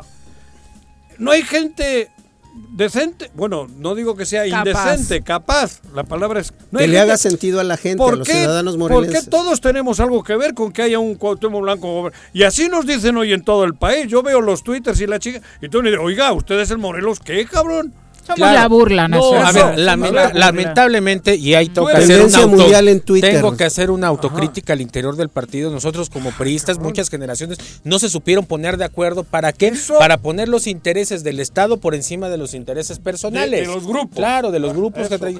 Bueno, hoy nosotros lo que estamos haciendo es justamente poner eh, este ya eh, venimos haciendo un partido que no es de grupos, que lo que debe de prevalecer es precisamente el interés de la ciudadanía en los municipios y que estamos generando abriéndole las puertas a militantes que antes no tenían la oportunidad de participar en el partido, que se alejaron, que hicieron que se fueran y también invitando a algunos otros actores eh, de la vida social que no necesariamente pertenezcan al partido político, pero que tengan este interés de abonar en beneficio del Estado para que se sumen a, a- no a nuestras filas, para que hagamos juntos una opción de gobierno, recuperar ayuntamientos, ser realmente una posición en el Congreso del Estado, tener posibilidades de ser un contrapeso ante lo que pasa al día de hoy en el Ejecutivo y darle resultados a los morelenses. No es posible que no haya comunicación entre el poder legislativo, entre el Ejecutivo y con los municipios de manera eh, totalmente desarticulada cuando estamos viviendo no solamente una crisis de seguridad, una crisis de gobernabilidad y que vino a agravarse con la pandemia, una crisis de salud que ha costado muchas vidas para los morelenses. Yo he reiterado y no me voy a cansar de hacerlo, hago un exhorto al gobernador del estado, hago un exhorto a su gabinete, al poder judicial, a los ¿A qué diputados, a los ayuntamientos para que hagamos un plan de reactivación económica, ver qué vamos a hacer en el siguiente presupuesto para que el próximo año haya los recursos suficientes para que haya obras, para que haya desarrollo, para que en los hospitales haya suficientes materiales para seguir atendiendo la, la grave crisis, pero sobre todo para que los ciudadanos dejen de perder su empleo, para que haya apoyo para los pequeños y medianos empresarios, para el campo. Es decir, no hay ninguna respuesta porque todos estamos extraviados y se dejó de hacer política en Morelos. No hay comunicación entre los niveles de gobierno, no hay comunicación Pero ni entre se los ve poderes. cómo vaya a ver, porque llamados como este lo has hecho mil veces y yo no veo ninguna posibilidad de que este sea respondido. Hay una opción y es una opción que tenemos establecida en la Constitución que es la renovación de los poderes cada tres o cada seis años. Por eso nosotros estamos haciendo una gran amalgama de gente que esté interesada en que las cosas cambien. ¿Para qué? Para que desde los próximos ayuntamientos y desde el Congreso del Estado hagamos un puntual llamado para que rescatemos de una vez por todas Morelos. Va a haber elecciones en junio. Claro, y nosotros nos estamos Junio. preparando. Pero Eh, ¿no crees que les va a costar, ahora ya hablando más del PRI, digo, porque has agarrado este PRI y sí, sí está madreado, general, ¿no? El país, el- el- casi todos los partidos. Sí, sí, sí. Por eso te digo, ¿va a dar tiempo a que la gente te crea? De- Estamos- Digo, te pregunto a ti como Jonathan. La manera en que la, la manera en que la gente Porque crea este el- discurso el que yo carro- estoy diciendo Ajá. es en acciones en los próximos perfiles de la gente que vamos a postular. Eso No, porque una cosa es decirlo Claro. y otra eso, cosa es hacerlo. eso los políticos No, son bien hábiles. No, no, no. A ver, yo le, le- le- le tendré un acercamiento. Ahorita, ¿qué estamos haciendo? Trabajando de manera interna, rehaciendo la casa, arreglando el coche, eh, pintándolo. ¿Para qué? Para que sea el vehículo por el cual los mejores ciudadanos y los Quieran, mejores militantes que tengamos subirse se quieran subir y vayan. A ver, primero que nada, Juanjo, pues tenemos que tener un conductor que sí tenga licencia de Morelos, que conozca las calles, que sepa dónde están los baches, que, que no, que no le tengan, que no tengan que poner el Waze para llegar a un la- para llegar a algún lugar en el estado de Morelos. Alguien que, ¿Al que conozca. ¿A qué güey? ¿Asad? Al no. Wise, güey. Ah, Waze. Eso que necesitamos. Me encantó tu analogía, no, paisano. No, joder, qué susto. Luego, luego, luego no saben a, este, a Que dónde llegó llegar. con Sad y que llegó con el ¿Qué calle Waze. tomo, señorita, no? No, no, no. Entonces, creo que hay que regresar a lo básico, alguien que nos conozca, a- y eso, eso se tiene que replicar en los municipios. ¿Se va a poder? Claro, claro. ¿Te Cuando van menos a, van dejar sí los, los que creen que tienen todavía las calonjías de que son ellos? No Las es- grandes cúpulas del PRI. Digo, A ver, en Morelos. Yo te, te voy a decir una cosa, hemos renovado Ajá. sin Se ningún, ve, se ve, sin se ve. ningún problema todos nuestros comités cuando decían que iba a ser imposible, que iba a haber revueltas. Ya está todo. Renovamos nuestro consejo político Oye, estatal buena de la manera chica que vino el otro día aquí, por Lourdes. cierto. La Lourdes. presidenta del PRI en La Cuernavaca, presidenta, sí. es Muy, más, muy, muy, esta, esta- a ver, es una cuernavaca de toda la vida. Sí, Gente, Guayabita. Guayabita. Entonces, a ver, ¿qué estamos? A ver, tengo un discurso de que tiene que ser gente de aquí, pues vamos a llevarlo a los hechos. Y eso se replica en 35 municipios más. Ese es el perfil de la Así gente está. que estamos enviando. Y esa es la respuesta que nos toca como partido político darle a la ciudadanía. Ah, bueno. Algo que sí observo, Jonathan, es que te has estado reuniendo con todos. Con todo. Eso, eso lo veo diariamente en redes sociales, nos seguimos ahí. Has pintado la y yo también. veo que estás este, reuniéndote con todos, ¿no? Público, Ya la. Creo que hacía muchos años que no veíamos a un dirigente del PRI teniendo este comportamiento institucional, porque normalmente ya el PRI de repente eran dos bloques muy Pero a nivel y nacional. se agarraban el, a el líder sillazos. nacional es eh, de la misma Bueno, tú Lleva esas eres de la prácticas, escuela, ¿no? Sí, es igual. A ver, Alito, somos, digo, ¿no? somos un partido. A ver, lamentablemente al partido estaba secuestrado y el partido debe ser de todos los militantes que deseen de participar. Yo estoy llamando a todos quien desea abonar en beneficio del Estado, en beneficio de sus municipios. Aquí tiene las puertas abiertas. Eh, lamentablemente eso pasaba lo que tú decías y esa es la percepción No- que había no hacia afuera. Que como ven que jodido, que, que, que no quieren. No, a ver, no, yo te, a ver, te voy a Digo decir que una- qué bueno, que igual eso te facilita Hay- hay- no. el renacimiento. Hay diálogo con todos los grupos políticos. Creo que todos tienen un espacio de participación para abonarle a esto que estamos hablando. Porque te voy a decir una cosa, yo estoy seguro que cualquiera de nuestros tres últimos candidatos a la gobernatura del estado hubiesen hecho un mejor papel que los que estuvieron. Joder, Totalmente. Cheder tiene 10 añitos, güey. Bueno, pero lamenta- lamentablemente no supimos ponernos de acuerdo. Tampoco dice No, pu- no supimos ponernos de acuerdo al interior del partido. Pero hoy por hoy creo que eh, lo que está pasando en el Estado, que es lamentable para la ciudadanía, nos pone en, en- en la, en la ruta de recobrar la conducción política en muchos municipios, en aportar lo que nos toca en el Congreso del Estado de Morelos. Y vamos a estar ofertando lo mejor que tenemos hacia el interior del partido y también hacer un llamado desde aquí a los ciudadanos que deseen participar a través de nuestra opción política. Aquí son bienvenidos. Pues muchas gracias por acompañarnos. Jonathan. Miri, Juanjo, ¿Ese paisano. Gracias. rojo qué, eh? Pues mira. ¿Lo pintaste o Ah, ya no, viene? claro, así? sí, ya viene. Ah, sí, pero le pone, ponle PRI, güey. El escudito. Muchas gracias, muy buenas tardes. saludos. Son las rojo, 2 en con San 16 Fermín, de la tarde. También hoy, obviamente, es el tema del momento. Le preguntaron al presidente municipal de Cuernavaca, Antonio Villalobos, sobre el caso Zapotitla. Este fue su comentario. En el ayuntamiento de Cuernavaca. Ustedes no saben que ustedes saben que es diputado a tal cual municipio de Cuernavaca, eh, a su servidor. eh, quisiera reservarme todo aspecto, deseando que se, aclare- esclarezca todo el asunto. En el municipio de Cuernavaca, a trabajar y a redoblar el esfuerzo por nuestras mujeres, eh, por nuestros jóvenes, por nuestras féminas, en el cuidado y resguardo de, de la violencia dentro de los hogares que se pudiera dar por el tema de la pandemia y nosotros listos y preparados para atender a quien lo requiere. ¿Si este diputado es responsable que se les mencione? Eh, no quisiera ningún comentario eh, que sea, eh, pues bueno, ejemplo de lo que sucede en el estado de Morelos cuando alguien comete eh, pues una, un acto tan, tan, tan bajo como, como el que se está considerando en este caso, pero que Pues ahí está. Me parece que sí, ¿no? ¿Qué? O sea, Pues creo que qué bastante prudente la, declaración. Creo que ha sido de las opiniones más este, acertadas que haya habido sobre el tema. ¿Cuál? Zapotitla, la de Toño. Es que la única desafortunada hasta, hasta ahora ha sido la del gobernador, güey. compañeros, sus Sí. compañeros Ah, bueno, también, sus compañeros apoyando. bancada. Esos estaban en la bancada, eh, cabrón. 2 con 18. Pero, cabrón. Regresamos. Bueno, yo ni les escuché a eso.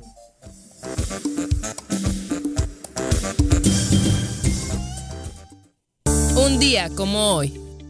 25 de septiembre de 1968. Nace en Filadelfia, Pensilvania, Will Smith, actor y músico estadounidense reconocido por sus múltiples papeles en Hollywood como en El Rey del Rap. Tengo miedo, tengo miedo, tengo miedo, tengo miedo, tengo miedo, tengo miedo, señor, tengo miedo. No te asustes. Quédate en casa y escucha. En Yautepec se impulsan los programas sociales como el Bolillo Popular y las tiendas móviles, que brindan un apoyo directo a la economía de las familias yautepequenses. Agustín Alonso Gutiérrez, continuidad en el progreso. Hoy la escuela está en mi casa. Así es, en el Colegio Cuernavaca hemos adaptado nuestro modelo educativo a las plataformas digitales para que ellos sigan aprendiendo en línea. Kinder, primaria y secundaria. Conócenos, colegiocuernavaca.edu.mx. Tu camino al éxito. Si vives en la 3 de mayo, aprovecha. Pues durante todo el mes de septiembre, el sistema de agua potable de la colonia tiene para ti 100% de descuento en recargos y gastos de cobranza. Te esperamos con todas las medidas de sanidad en la avenida Emiliano Zapata número 142, a un costado de la ayudantía. O llama al 416-6954 para más información. Emiliano Zapata, Administración 2019-2021. Un gobierno certificado por la gente. Los caballos? ¿Tienes uno? ¿Sabes montar? ¿No? ¿Quieres aprender? Conoce los beneficios de hacerlo en Rancho de la Media Luna en Huitzilac. Contáctanos al 777-155-1062.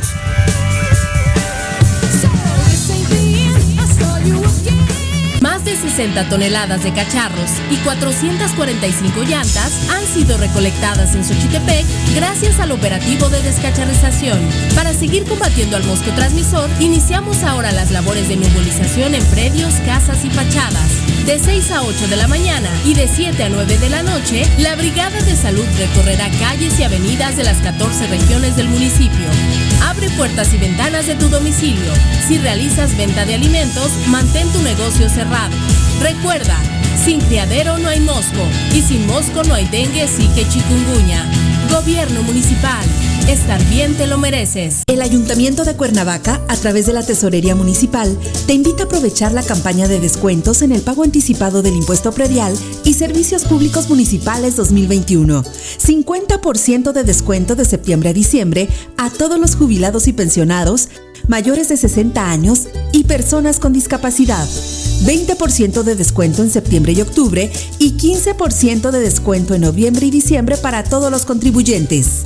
Paga en cajas en línea y a 3 y 6 meses sin intereses con tarjetas participantes.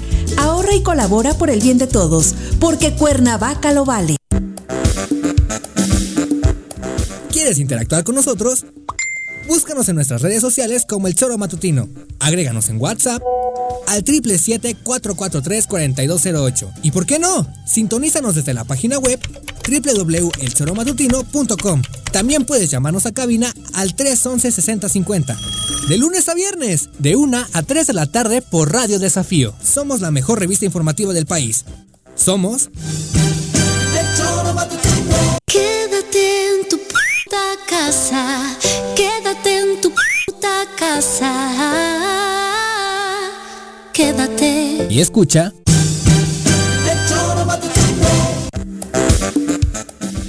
Gracias por continuar con nosotros. Son las 2 con 22 de la tarde. El País, el diario español, hizo un recuento en su edición digital de esta ruta que siguió el avión robado en el aeropuerto Mariano Matamoros, ubicado en el municipio de Temisco, Morelos. Exactamente. Eh, narra cómo el martes dos hombres robaron este jet en Morelos y ocho horas después se estrelló en Guatemala con armas y droga. En el intervalo aterrizó en Venezuela tras sobrevolar siete países, enumera cómo justo hace unos días, la semana pasada, Donald Trump recibía el informe mundial sobre drogas del Departamento de Estado y le dio un tirón de orejas a México por no hacer más para impedir el tráfico de drogas. Y en este informe, más allá de la postura de Trump, hay cientos de páginas y en él los países latinoamericanos ocupan un destacado lugar y esta ruta que siguió el avión robado en Morelos, pues es muy, muy conocida. Hay accidentes relegados al último rincón de la actualidad que se explican en estos cientos de folios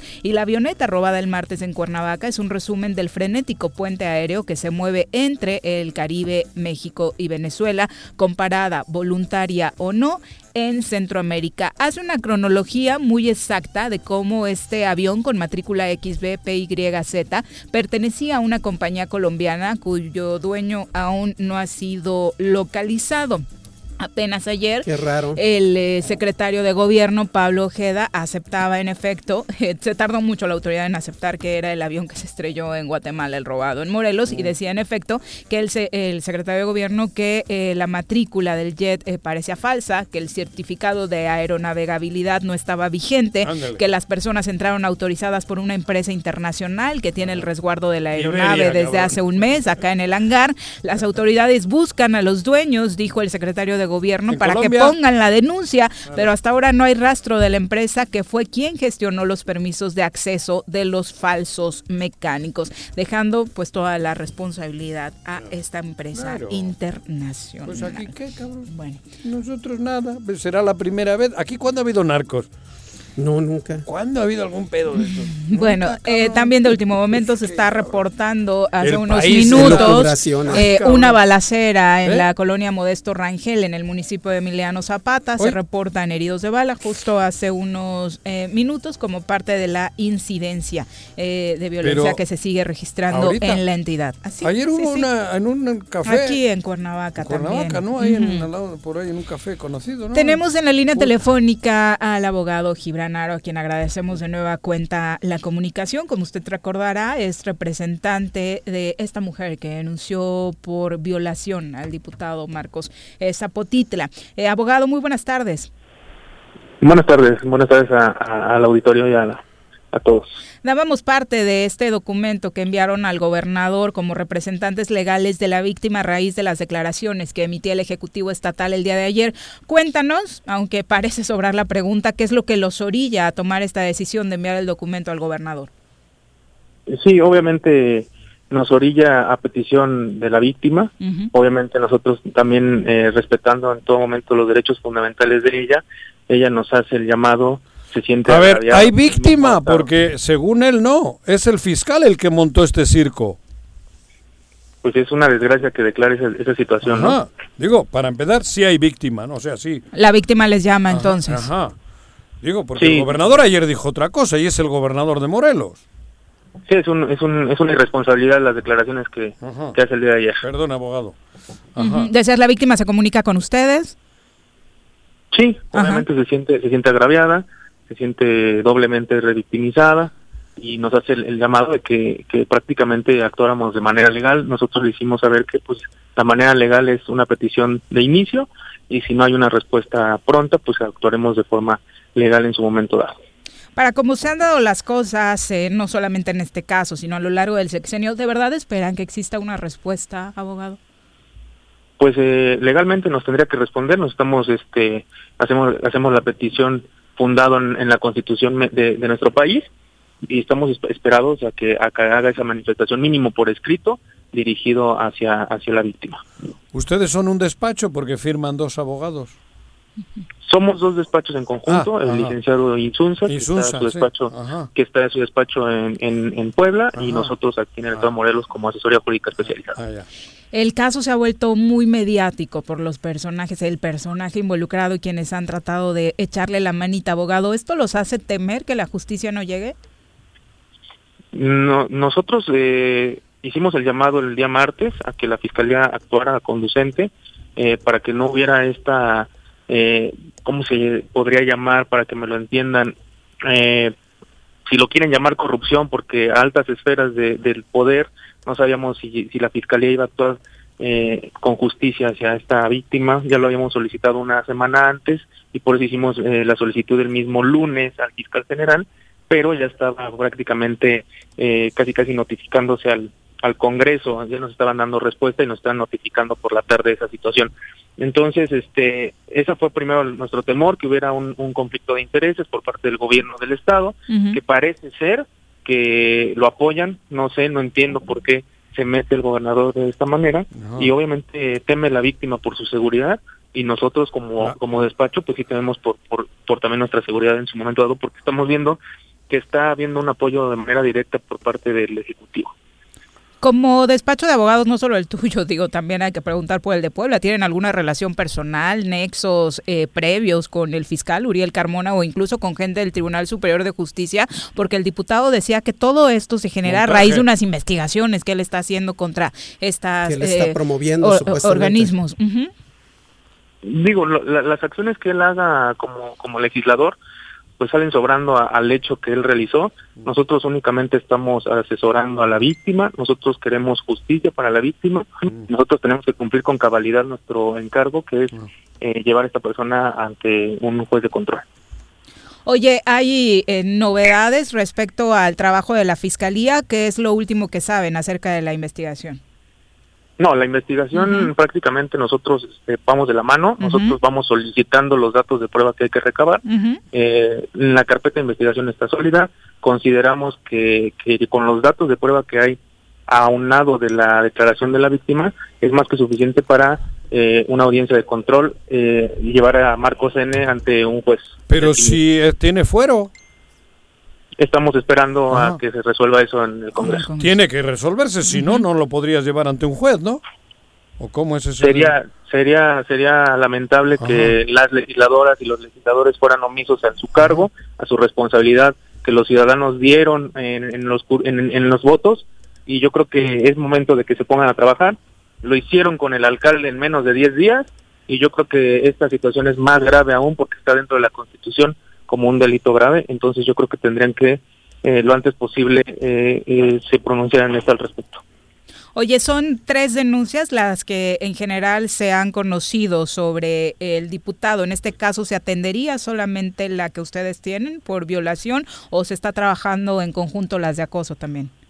No, nosotros desconocemos las demás carpetas que, que tenga, que ¿Tiene tenga este Marcos N. Eh, la, la realidad es que nosotros únicamente velamos por el interés de la víctima que acudió con nosotros y le estamos dando el respaldo.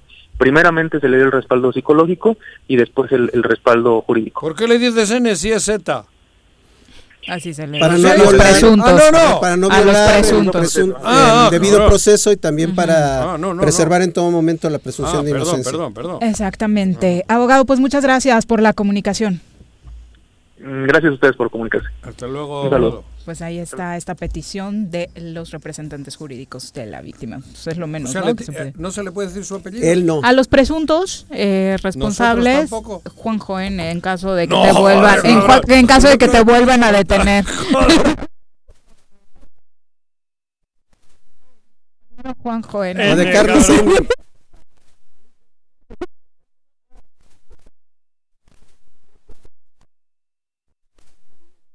A ti como- Como Juanjo N, No. tienes razón, Quienes no Carlitos. pueden referirse así, quienes están involucrados en la Ah, es investigación. que no le entendí por eso. porque los medios de comunicación este, Podemos. también deberían de, re- de respetarlo, pero no están ob- Bueno, en este este, caso es un obligados, porque público. se violenta el debido proceso. Ah, ya. Sí, claro, aunque luego cuando lo hacen las instituciones Ay, y te mandan quemar, ¿no? Ah, Así es. no, no ponen ni el N ni la rayita en los ojos para que te tape el rostro. del terrorista Juanjo N. Ajá, no, ya, ya tiene como 20 delitos en su haber, ¿no? Sí. Eh, Margarita González Arabia hoy estuvo acompañando al gobernador del estado de Morelos en lo que seguramente ya será el último evento oficial que encabece como secretaria de Turismo y Cultura. Al finalizar este evento, esto era lo que señalaba sobre su nuevo encargo en la Lotería Nacional. Día 30 inicio un periodo de trabajo para en la Lotería Nacional en la Ciudad de México, bueno que eh, me voy allá, es una lotería, es una institución de muchos años, desde 1770, es una de las más antiguas del país y por muchos años perdió su vocación social, porque es una lotería en donde los recursos son públicos y es para la asistencia pública, que significa para ayudar a la gente que más lo necesita. Por muchos años perdió esa vocación y ahora la encomienda del presidente es volver a ese objetivo, hacer que todos los recursos que entren de la lotería se vayan directamente a proyectos eh, sociales, a proyectos de las comunidades. De pronto, digo, una disculpa también para el público en algunos audios, el uso del cubrebocas también limita Evita. mucho. Eh, No, y se, además- se tiene que Pero- usar y lo entendemos y es correcto, una- por supuesto. Hay conmoción en Morelos, ¿Por como, qué? como con Messi. Puta. Está todo el mundo que, que, que no se Si se explica, iba o no se iba. Puta madre. Es una faja terrible, cabrón. Turismo está su puta.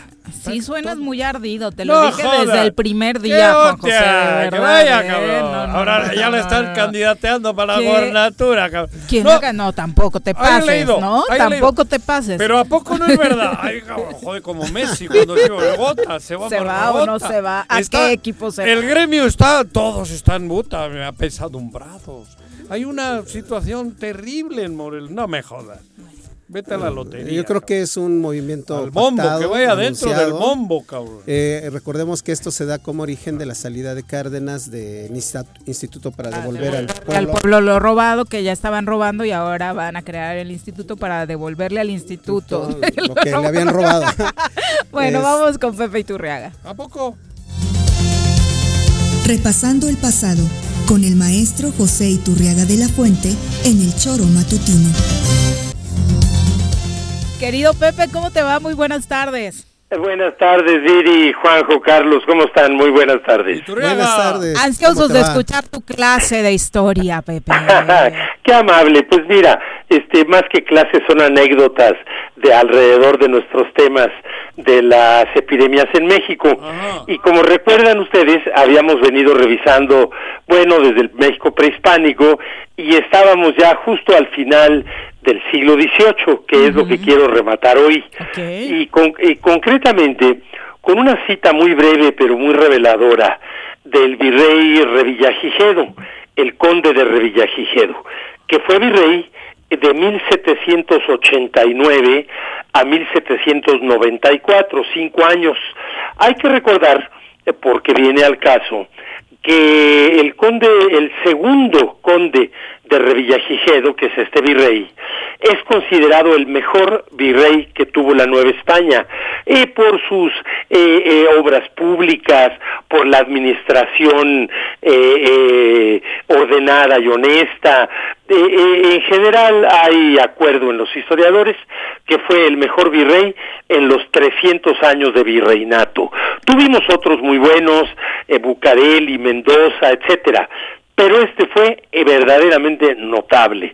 Por cierto que su papá, el, el, primer conde de Revillagigedo, también había sido virrey en México a mediados de ese mismo siglo XVIII, pero a finales es el hijo el que realmente se lleva las, las palmas como el mejor virrey de, del virreinato. Bueno, eh, a lo que voy es que esta, e, estos cuatro renglones que voy a leerles de un informe que dejó Revillagigedo a su sucesor cuando dejó el cargo Revillagigedo, habla precisamente de la previsión contra las epidemias. Y lo interesante es que bueno, así como hoy en frente al COVID eh, a nivel mundial no tenemos vacunas ni medicinas, pero sí se puede hacer mucho con las previsiones y, mucha gente no las cree y critican a nuestro gobierno y en otros países a otros, a otros gobiernos porque les parece que es una exageración, siempre por un lado el pues la economía paralizada, pero por otro lado el riesgo del repunte de la epidemia, etcétera. Fíjense lo que dice Revillagigedo en 1794. Si en el gobierno de esta Nueva España siempre se hubiera tenido el debido cuidado de la salud pública, no se hubieran padecido las frecuentes epidemias a las cuales se, se atribuye y debe atribuir en la mayor parte la despoblación en que se hallan las provincias de estos reinos. Ciertamente, si no es nada más el, el que, bueno, ya nos cayó la epidemia y el castigo de Dios, no, las epidemias en muchos casos pueden derivar de una insalubridad, como por ejemplo el cólera y otras otras epidemias. Pero fíjense eh, estas cifras impresionantes que les voy a dar y que son solamente para Sinaloa y Sonora eh, durante ese siglo XVIII, por diversas epidemias que no tenemos identificadas ahorita todas qué enfermedad fue, pero sí está claramente identificado que fueron epidemias de carácter más o menos nacional, pero estas cifras son de Sinaloa y Sonora. Eh, no es solo del siglo XVIII, es a lo largo del virreinato.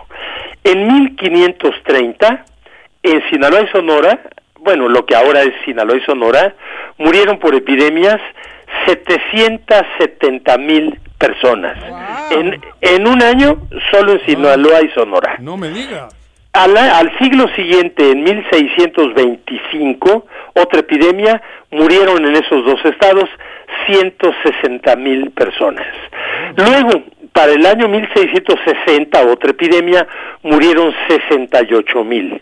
Y ahora sí, en el siglo XVIII, tenemos otras dos epidemias en esos estados que en ese tiempo era una sola provincia, con el nombre de Sinaloa y Sonora, pero tenía un solo gobernador, en fin, eso es otra cosa. En el siglo XVIII tenemos, en 1720, una epidemia con 37 mil muertos, Sinaloa y Sonora.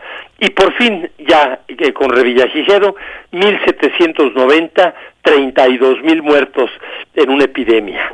En fin, este, a veces las, las cifras son tediosas, pero también son, son elocuentes y sin duda que eh, no hay que despreciar las medidas preventivas y todo esto insistiendo a nuestros oyentes el que cuidarnos y todo lo que se repite a diario que ya parece cantaleta pero que es muy cierto de la sana distancia del tapabocas incluso la máscara de plástico cuando hay que salir y estar eh, más en contacto con personas todo eso no es una exageración. La gente ya está empezando a salir, no porque el peligro haya pasado, sino porque ya se hartaron y son muy irresponsables. Entonces, yo creo que hay que seguirnos cuidando, ya nos cuidamos seis meses, pues cuidemos los otros dos, tres que nos faltan. Exacto, Pepe, porque bien lo dices y lo comentábamos con nuestra experta en materia de salud por temas superficiales. Hemos descuidado no solo nuestra salud, sino la de muchos de allá afuera que desafortunadamente salen por necesidad. Exactamente, ese es el gran dilema del gobierno. Si mantienen un semáforo rojo más tiempo, todos los eh, eh, sectores de, de, producción económica protestan, desde los más ricos industriales, pues hasta los más modestos comerciantes ambulantes. ¿Por qué? Porque su economía se daña mucho. Y, y, y la verdad, yo personalmente creo que el semáforo rojo debió haber seguido un poco más de lo que siguió y ya ahorita pues está en naranja casi en todos lados y, y, y no veo que, que haya plena justificación. En Europa ya está repuntando otra vez precisamente por lo mismo.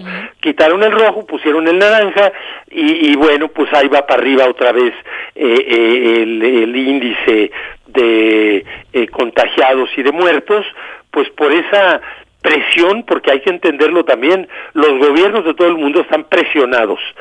Si le bajan los controles pasándose a naranja, pues presionados por por por todo lo, lo, la, el, el, sector sanitario, las gentes preocupadas por la salud. Y si no lo bajan, pues por todos los sectores económicos. Pepe, muchas gracias por este repaso histórico. Gracias a ustedes, Viri, Juanjo, Carlos, un abrazo a todos. Adiós. Buenas tardes. Bueno, y este asunto de la pandemia, un tema que trajo al mundo es el asunto de las videoconferencias, tanto para clases, para el tema de la academia, para asuntos de eh, trabajo, para asuntos políticos, y ha tomado a muchos por sorpresa el manejo de estas videoconferencias. Hemos visto en medios de comunicación como algunos conductores han sido sorprendidos en actos, pues, un tanto bochornosos, ¿no? Como pasó en ESPN, por Algunos ejemplo. legisladores. Otros despeinados, otros que se ponen la blusita y por abajo traen la pijama, cosas que hasta el momento eran chuscas. Pero el día de ayer, un diputado oficialista en Argentina fue suspendido por una condu conducta indecorosa. La sesión del Parlamento argentino se estaba llevando a cabo por Zoom y este diputado se distrajo un rato, llegó una rubia, se le sentó en las piernas y él empezó a besarle los senos. Todo esto fue transmitido a través de la videoconferencia del Parlamento argentino. El legislador Juan Emilio Ameri eh, del partido Frente de Todos, que es la coalición que en este momento gobierna Argentina, sentó a esta mujer en su regazo, le levantó la camiseta, le besó un seno mientras debatían distintos no. proyectos de ley en la Cámara Baja. Y bueno, el Congreso argentino, que había estado sesionando de forma virtual, decidió suspenderlo. Sin embargo, hoy se ha dado a ah. conocer que el diputado ha presentado su renuncia al cargo ¿Ah, sí? por esto que obviamente pero, considera una falta de... No se sabe. Ah, no, no se sabe. Eh, por esto un que descuido, pues si estaban eh, los consideran dos de en Argentina ¿Sí? un escándalo. Fíjate, hay ¿no? todo lo Estoy contrario. muy apenado y avergonzado. Se me había cortado la conexión y no noté cuando había vuelto. Aproveché el Ah, por eso. momento del corte de la conexión Pa- eh, y obviamente ha puesto su renuncia como diputado nacional Pero yo eh, no a través de sí, no. una carta. A la más guapa se le- o al A más- mí lo que de pronto me molesta es que si estás atendiendo un tema tan importante como proyectos de ley y demás, aproveches Bueno, pero en un para... receso. Pero No, era un receso, Ah, ¿no? no era un se le fue receso. la señal, dice. No era un Ah, receso, Cuando y- se va la luz de aquí, pues pues, Pues tú cabrón. imagínate que estás debatiendo proyectos de ley que involucran a una nación y tú estás distraído de esa forma. A mí esa es la que me parece faltar respeto. Bueno, la vida personal de eso, las personas pero ni yo me va, hablo de que el ni me de va que ni me viene. De que estén un hombre y una mujer. Porque No, pero Es que eso, eso no es lo que se está juzgando. No, se ese está juzgando. Pero no lo igual y como si estuvieras jugando cartas al lado ese de... no es el o sea, problema. es el problema mismo. es que es un legislador que está en Claro. horario de trabajo, A ver. que está en una, en una sesión del Parlamento y que en ese sentido pues tiene ten- que tener su concentración en el Parlamento. Creo que Entonces el re- presidente de Estados Unidos, ¿qué tenía que haber hecho? ¿Renunciar? renunciar. Y no renunció. Pues estábamos de acuerdo en que renunciara. Ya, nadie está, nadie está diciendo lo contrario. pero nadie está dic- Hablo de Clinton, no claro. aquel cabrón. No. Pues, oye, está en Nadie horario de está diciendo lo contrario. yo no le veo El punto tanto- acá es tanto. que si van a querer un puesto de no. Legislador, quien- pues mira, atiendan. Dos de acuerdo cada que quien- un minutito en creo un que es- receso. Nadie dijo no que la, la es que no era un receso. Ahí no está la Bueno. No era un receso. Igual se inspiró más. No era un receso. Ahí no está la discusión, Ahí no le Juanjo, veo. no por eso te digo, yo no le veo tanto pedo. Para mí sí, si van a querer un cargo, atiéndanlo al 100%, Claro. por Eso, Dios. Y pero más en el... O sea, ¿qué te un quita una sesión? Carlos, o sea, no puedes dejar de no puedes dejar de tener sexo durante dos horas que dura la sesión. por Dios. pero no dos es, con ¿eh? No es- 45, regresamos. una- un, un lapsus, nada más. Un día como hoy. 25 de septiembre, Día Internacional de la Ataxia, trastorno que se caracteriza por la disminución de la capacidad de coordinar movimientos. Se manifiesta con temblores y dificultad para mantener el equilibrio y la fuerza. ¿Se va a hacer o no se va a hacer la carnita asada? No, no se va a hacer ninguna carnita asada.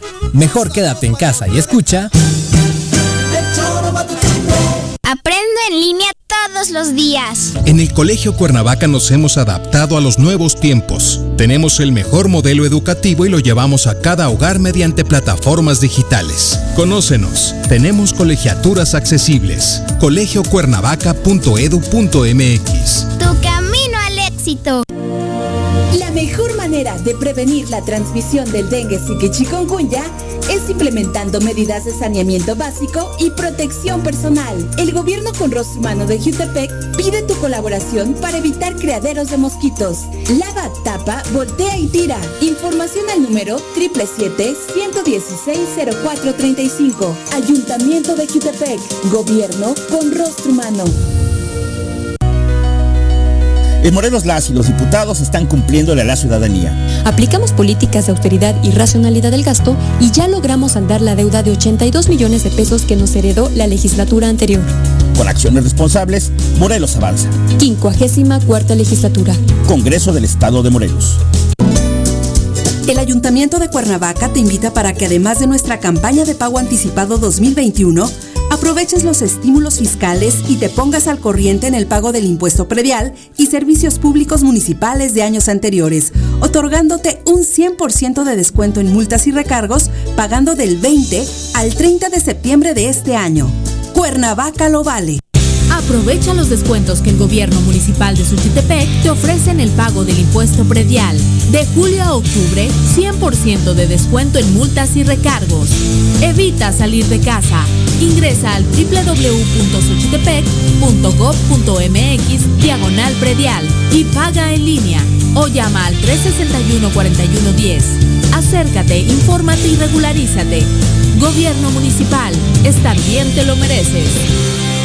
Si vives en la 3 de mayo, aprovecha. Pues durante todo el mes de septiembre, el sistema de agua potable de la colonia tiene para ti 100% de descuento en recargos y gastos de cobranza. Te esperamos con todas las medidas de sanidad en la avenida Emiliano Zapata número 142, a un costado de la ayudantía. O llama al 416-6954 para más información. Emiliano Zapata, Administración 2019-2021. Un gobierno certificado por la gente. En Yautepec se realizan obras y acciones en electrificaciones, pavimentaciones, colocación de luminarias, rehabilitación y construcción de pozos de agua, drenaje y conducciones de agua potable, pensando en mejorar la calidad de vida de los yautepequenses mediante un desarrollo urbano sustentable. Agustín Alonso Gutiérrez, continuidad en el progreso. Quédate. Quédate en casa. Quédate en casa. Quédate en casa. Quédate, quédate, quédate. Y escucha.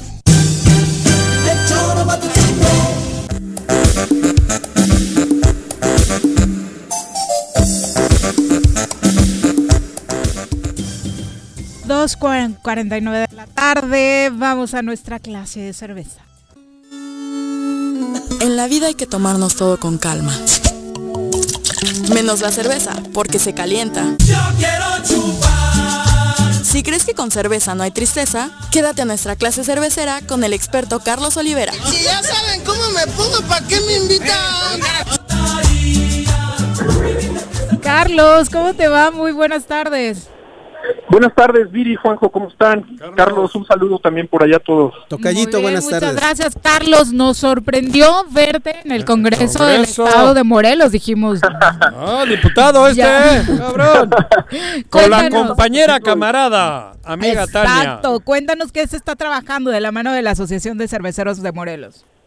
Pues eh, lo que estamos haciendo es tratando de reformar la ley, la ley de- estatal de, de alcoholes, para que se reconozcan las microcervecerías.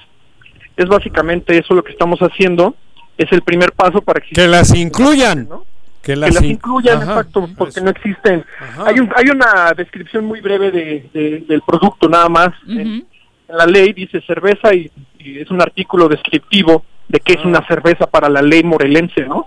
Pero nada más están hechas leyes, estas leyes desde hace muchos años cuando aún no había productores en Morelos, eh, microproductores.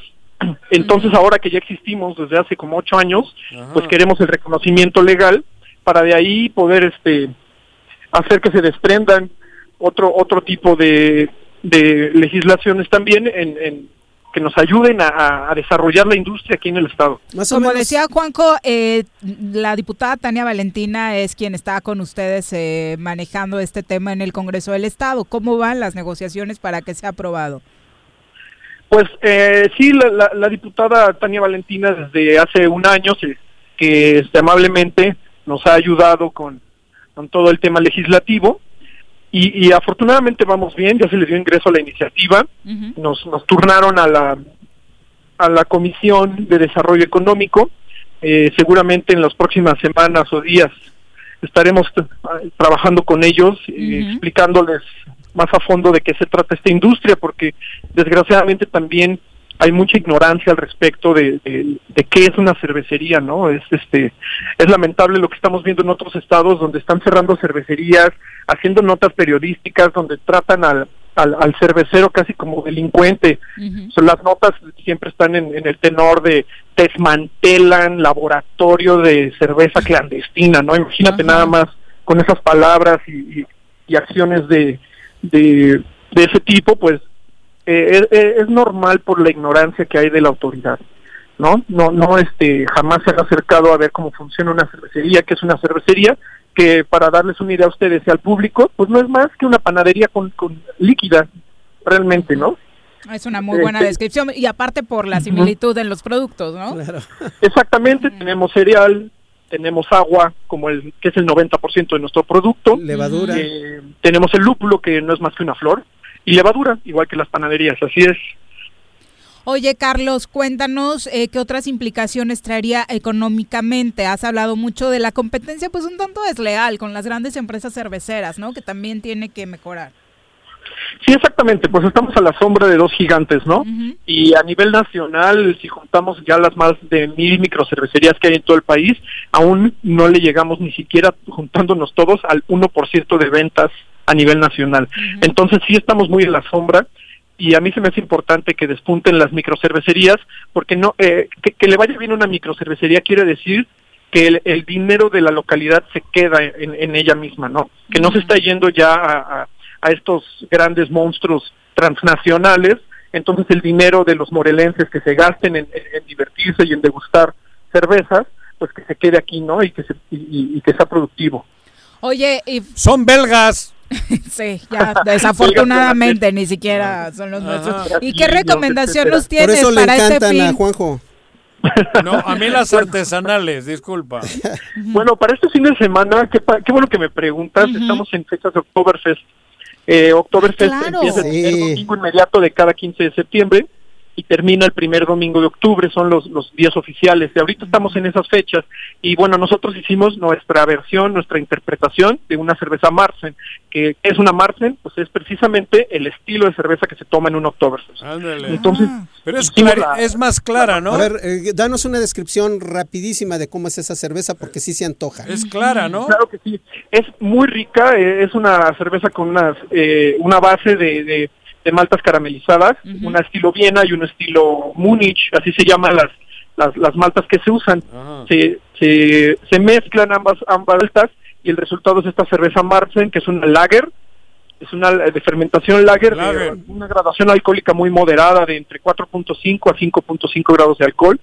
Eh, la nuestra salió de 5 eh, y la verdad ayer la probamos por primera vez, la abrimos después de que quedó lista y está deliciosa, no saben qué buena cerveza hicimos. A ver, ¿cómo que la que hicimos nos quedó rica? O sea, ¿vamos a tener una propuesta morelense para este Oktoberfest? Sí, claro. La cerveza, la Marsen que, te- que tenemos nosotros, una, una cerveza morelense para degustar en este Oktoberfest en estas fechas que, que son tan festivas para los cerveceros. Oye, güey, podías haber venido con mascarilla, con, con cubrebocas y... No nos pueden visitar, no nos pueden visitar O haber mandado en un, en un Uber la botella, güey. A ver si el próximo viernes, que ya estamos en Ajá. octubre, nos visitas, Carlos, en cabina. Sí. Sí, con mucho gusto. Si no quieres, no entres al aire, pero trae las botellas, güey. No, no, no, por supuesto te esperamos en cabina, que ¿sale? También en esta nueva normalidad la vendemos a domicilio, por si quieren, ya saben, ahí en las redes sociales de, de, de- de la O, ahí la pueden... De- ahí- déjanos el número telefónico, Carlos. Sí, se pueden comunicar al triple siete uno seis dos cero uno dieciocho y en ese teléfono con gusto tomamos los pedidos y les mandamos hasta su casa su cerveza Oktoberfest. Muchas gracias, Carlos, y felicidades. Ojalá que esta iniciativa que están trabajando en el Congreso del Estado de Morelos avance pronto. Jalisco ya le avanzó, ¿no? Eh, esta, esta iniciativa se ha aceptado en Baja California y en San Luis Potosí solamente. Ah, nada más. De ahí te- tomamos el ejemplo nosotros de Baja California. Eh, eh, eh, nuestro compañero presidente de la Asociación de Cerveceros de Tijuana nos, nos hizo todo, todo este, el, el- la- el favor de, de mostrarnos el camino que ellos siguieron Ajá. y él lo hizo con mucho gusto porque además él es de Cuautla. Imagínate, el presidente de allá de Tijuana es un cuautlense. ¿En serio? Ok, no tenía el dato. Sí, y es un amiguísimo nuestro. Y bueno, él nos ha este, apoyado mucho. Raúl Aispuro se llama, es un compañero cervecero de, de- radica en Tijuana, pero él es de Cuautla. Sí. Mira. eh. Pues a ver que ya platicamos con él. Muchas gracias, Carlos. Muy bien. Buenas un tardes. saludo a todos, un abrazo y nos vemos pronto. No te hagas el, el Muy viernes. buenas tardes, sí, ya nos veremos por Ajá. acá el próximo viernes Mira. para celebrar el Oktoberfest acá en Todavía el estamos en, matutino, la- ¿no? en el tiempo. Eres chelero tú, ¿no, Sí, Carlitos? era chelero. ¿Ya no? Ah, ¿por la, la salud o qué? Sí, por la salud ya tiene Mm. tres años que dejé de beber cerveza. Ahora- Comentarios del público. Jorge Gracias. Armando Arroyo dice, con todo respeto al joven dirigente tricolor, ¿qué tan mal tiene que estar el pez en Morelos que puede venir a El pez. observarle el mismísimo PRI que cuenta en su historia con la defensa de Cuauhtémoc Gutiérrez, acusado en Ciudad de México de explotación sexual, trata de personas, desvío de recursos? Sin embargo, solo nos queda tener esperanza ante el perfil de todos estos eh, partidos, ¿Pero ¿no? ¿Qué tiene que ver Jonathan con aquel? ¿O cómo? Porque era del PRI, por eso lo Ah, relacionó, bueno, ¿no? Pero joder, en el. PRI y en, en- en- en- en la viña del Señor hay de todo. Sí, todos los partidos pero- han tenido de las suyas, aunque en en, la- Mo- en en la- Morelos particularmente, Bueno, joder, que es donde en estamos la hablando. familia- uy, no recuerdo un caso así. Eh, no, pero Carlos en Rebolledo. cada familia hay de todo. Digo, puede haber de todo. ca- Carlos Rebolledo, Iván Saucedo, también eh, pendientes de lo que señalaba Jonathan Márquez eh, durante su entrevista. Javo Sotel, un abrazo. Joaquín Gelacio, saludos. Acapulco. Gracias por estar siempre conectado acá en el Tesoro Matutino. Vamos a cerrar el programa con deportes. Las pelotas, las pelotas, las pelotas juega usted. No hay deporte en este mundo donde no las use usted. Las pelotas, las pelotas, las que sueña para usted. Son las de Ninelli, Niurka, Maradona y Pelé. Las pelotas, las pelotas, las pelotas, sabe usted. Son las mismas en Bilbao. En Temisco, en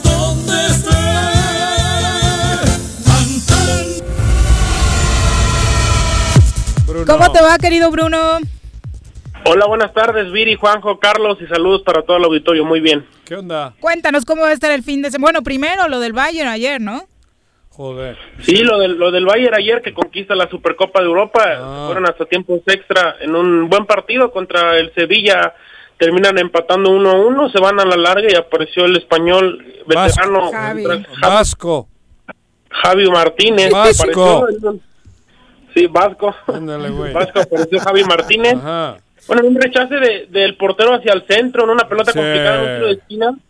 ¿Qué diferencia, ¿Qué diferencia en las porterías, no? Bueno, lo de Neuer ayer un Joder. espectáculo de nueva cuenta, Pero, ¿no? Bueno, este, este chico este chico lo había hecho muy bien durante la durante la Europa League, ¿eh? Bono, Sí. este No, marroquí. No, ayer, lo ayer, ayer digo por el día de ayer, no porque sea malo, es un Sí, gran no. portero Sí, también. ayer desafortunadamente tuvo un error, pero sí lo hizo muy bien. Y bueno, también Sí. Neuer una increíble en los Ay, últimos no, minutos que pierde el Sevilla, cómo saca esa esa pelota abajo su segundo palo, cruza bien y termina salvando al Sevilla. Luego también hubo otra donde Con el con- pie, pega el palo. La del pie, el o sea, pie la el contorsión que hace con los pies, de verdad no entiendo cómo es que maniobra de esa, Esa forma. Es impresionante, sí.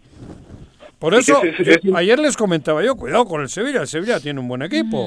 O sea, no fue fácil el partido. No, en tiempos dominó, extras. dominó más el Bayern, pero el Sevilla tiene un gran equipo. compitió muy Tiene, bien y lo pudo haber, lo pudo haber ganado si hubieran metido esa pelota ya en el ochenta y tantos. Fue en, el en el 89, 88, en el 88, Sí, sí, sí. 89 fue, fue esa pelota que no pudo concretar el Sevilla. Y la otra empezando Bueno, los tiempos extras. Al minuto Sí. 4 o 5 del segundo ti- del primer del tiempo extra. La que sí, pegó al el palo. estaba- como el Bayern estaba encima, pues el Sevilla supo, bueno, tuvo descolgada, sin embargo no la supo aprovechar y pues apareció Manuel Neuer. Pero gran partido, eh, buen partido, Sí, buen entretenido. partido. O sea, es, otro partido, es ¿eh? otro nivel. Digo que me Sí, disculpe la Liga Mexicana, cabrón. Ves ese partido y luego te echas el, el ¿cómo se llaman esos de la playa? Mazatlán Mas- contra Mazatlán- Necaxa, ¿no? Mazatlán Necaxa, cabrón. Y te da por el alcohol a huevo. Otro, Te- otro, te vuelve- otras drogas. Te vuelves Felipe Calderón. Sí.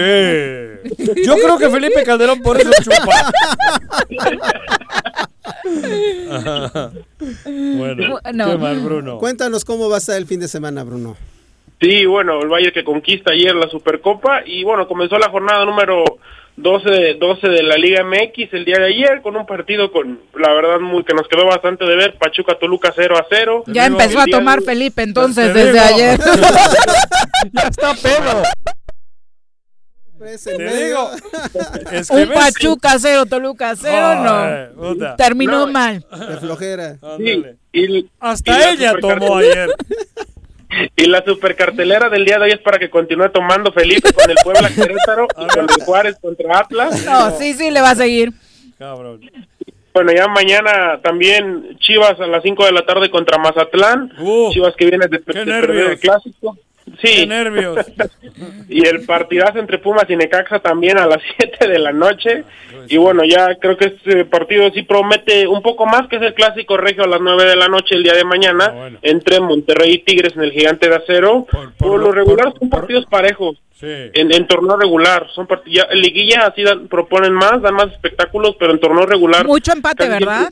Sí, mucho empate. Mucha rivalidad, mucha rivalidad ahí.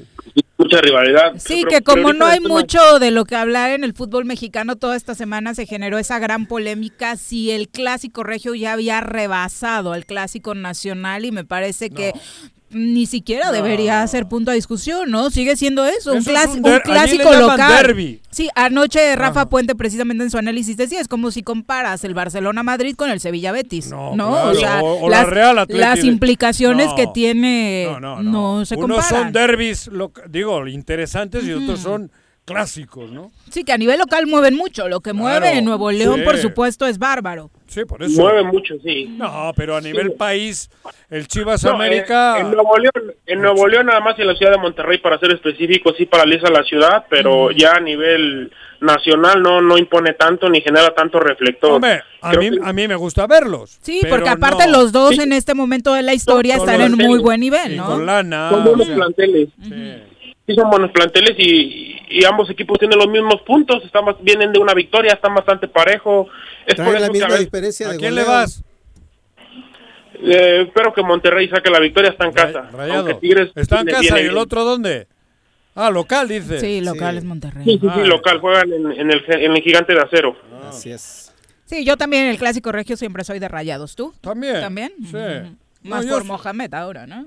No, pero Tu- sí. Tu amiguito. Siempre porque mis hijos estuvieron allá. Ay, con con los Arturo rayados. Salai, sí. Conocí bien aquella época de los rayados. Ajá. ¿Y, Y bueno, con qué domingo- cierra la jornada, Bruno?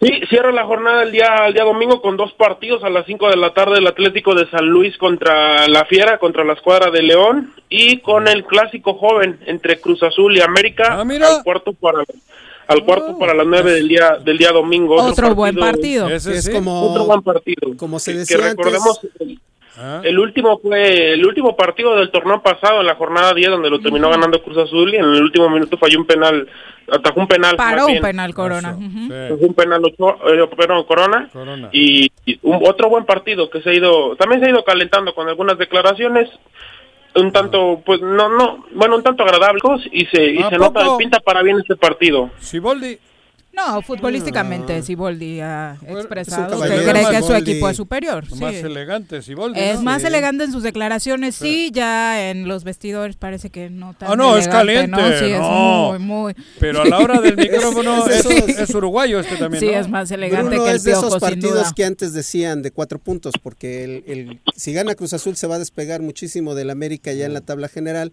Y si gana América Pero se va a lo mismo meter en la califican pelea por 14, el güey. liderato. No, bueno, sí. Tiene que ver, cabrón. En este torneo no importa Tiene mucho, que ver que, que se vaya a acabar cuatro puntos.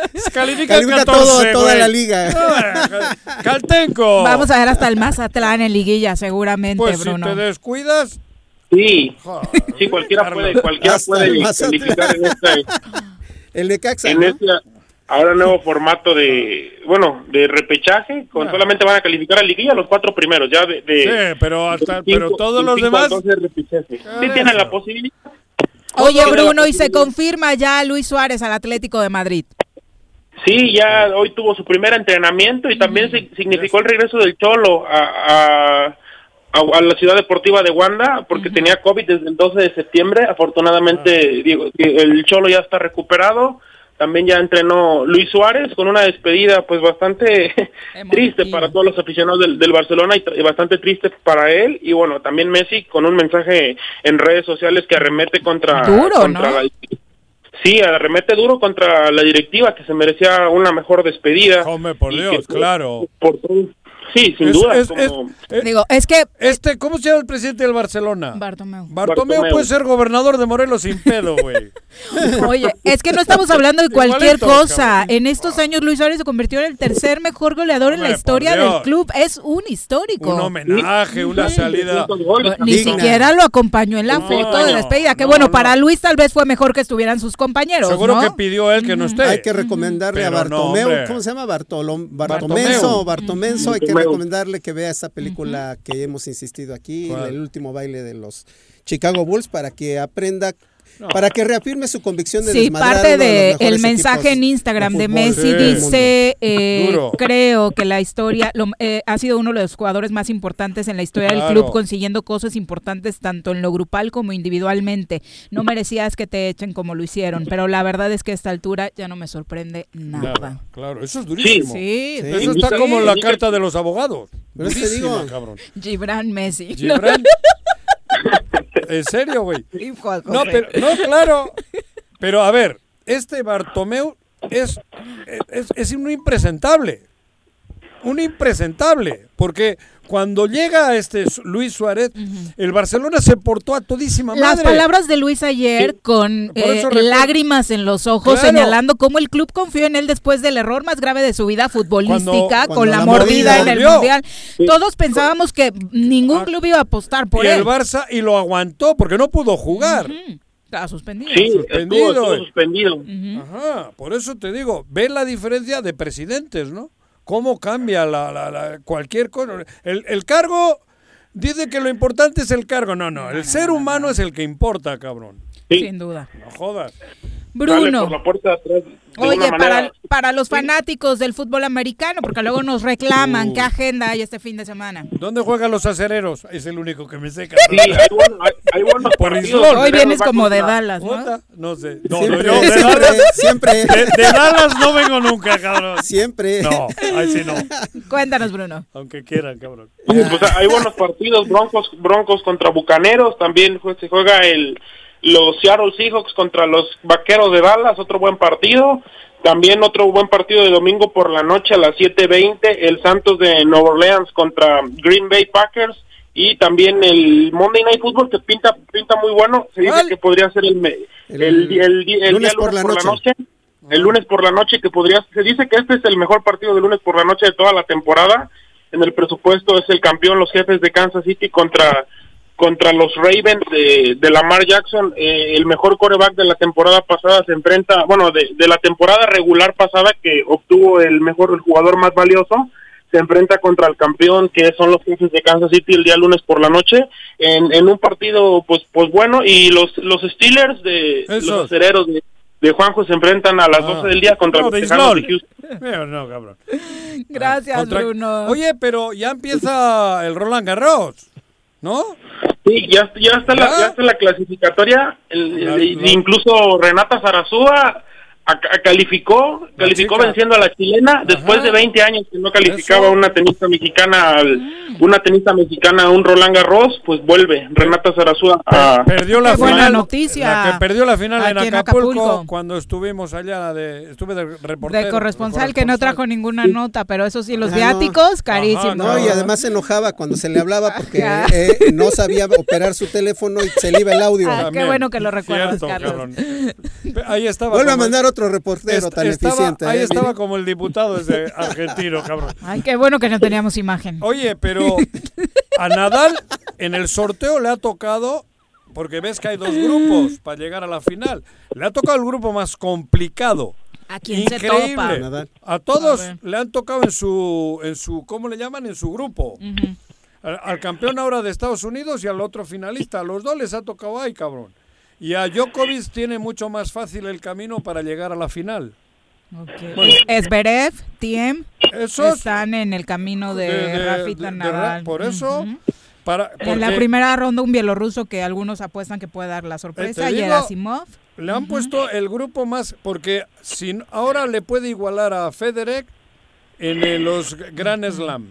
Si Bueno, pero gana si, es- si es si es este grande va a poder sobreponerse a ese. No, sí, pero el cansancio no es lo sí, mismo. sí, claro, porque van a ser Eso, partidos de, durísimos, de, de de- largo, ¿de de cuántos son? cinco- De cuatro, ¿no? A cinco. hasta cinco se Pues pueden imagínate, ir. partidos de cuatro, cinco que se Claro. vaya aventando. va a jugará ser su primer partido contra Yegor Gure, Guresimov, Rafa Nadal, y sí hay rivales in- interesantes. También eh, ese también está Alexander Zverev y hay Sí. y Dominic Thiem. Hay, hay rivales interesantes los que se podría enfrentar. Pues de- pues de- Rafa Nadal también está Djokovic que enfrentará a Michael Imer. Que se esperaría que esa fuera la final, ¿no? Nada. El 1-2. Djokovic. El Ujú. 1-2. Pero El uno Sí, el uno- vamos a ver si Rafita puede llegar. Tiene complicado. Gracias, Bruno. Gracias, Viri, Juanjo, Carlos, saludos. Bonito Buenas fin. tardes. Adiós, Bruno. Ya nos vamos, mi querido Carlos, muchas gracias por acompañarnos. Gracias a ti, a Juanjo y a todo el auditorio por escucharnos. Bonito fin. Que tengan excelente fin de semana, muy buenas tardes, buen provecho, los esperamos el lunes en punto de la una. Por lo pronto,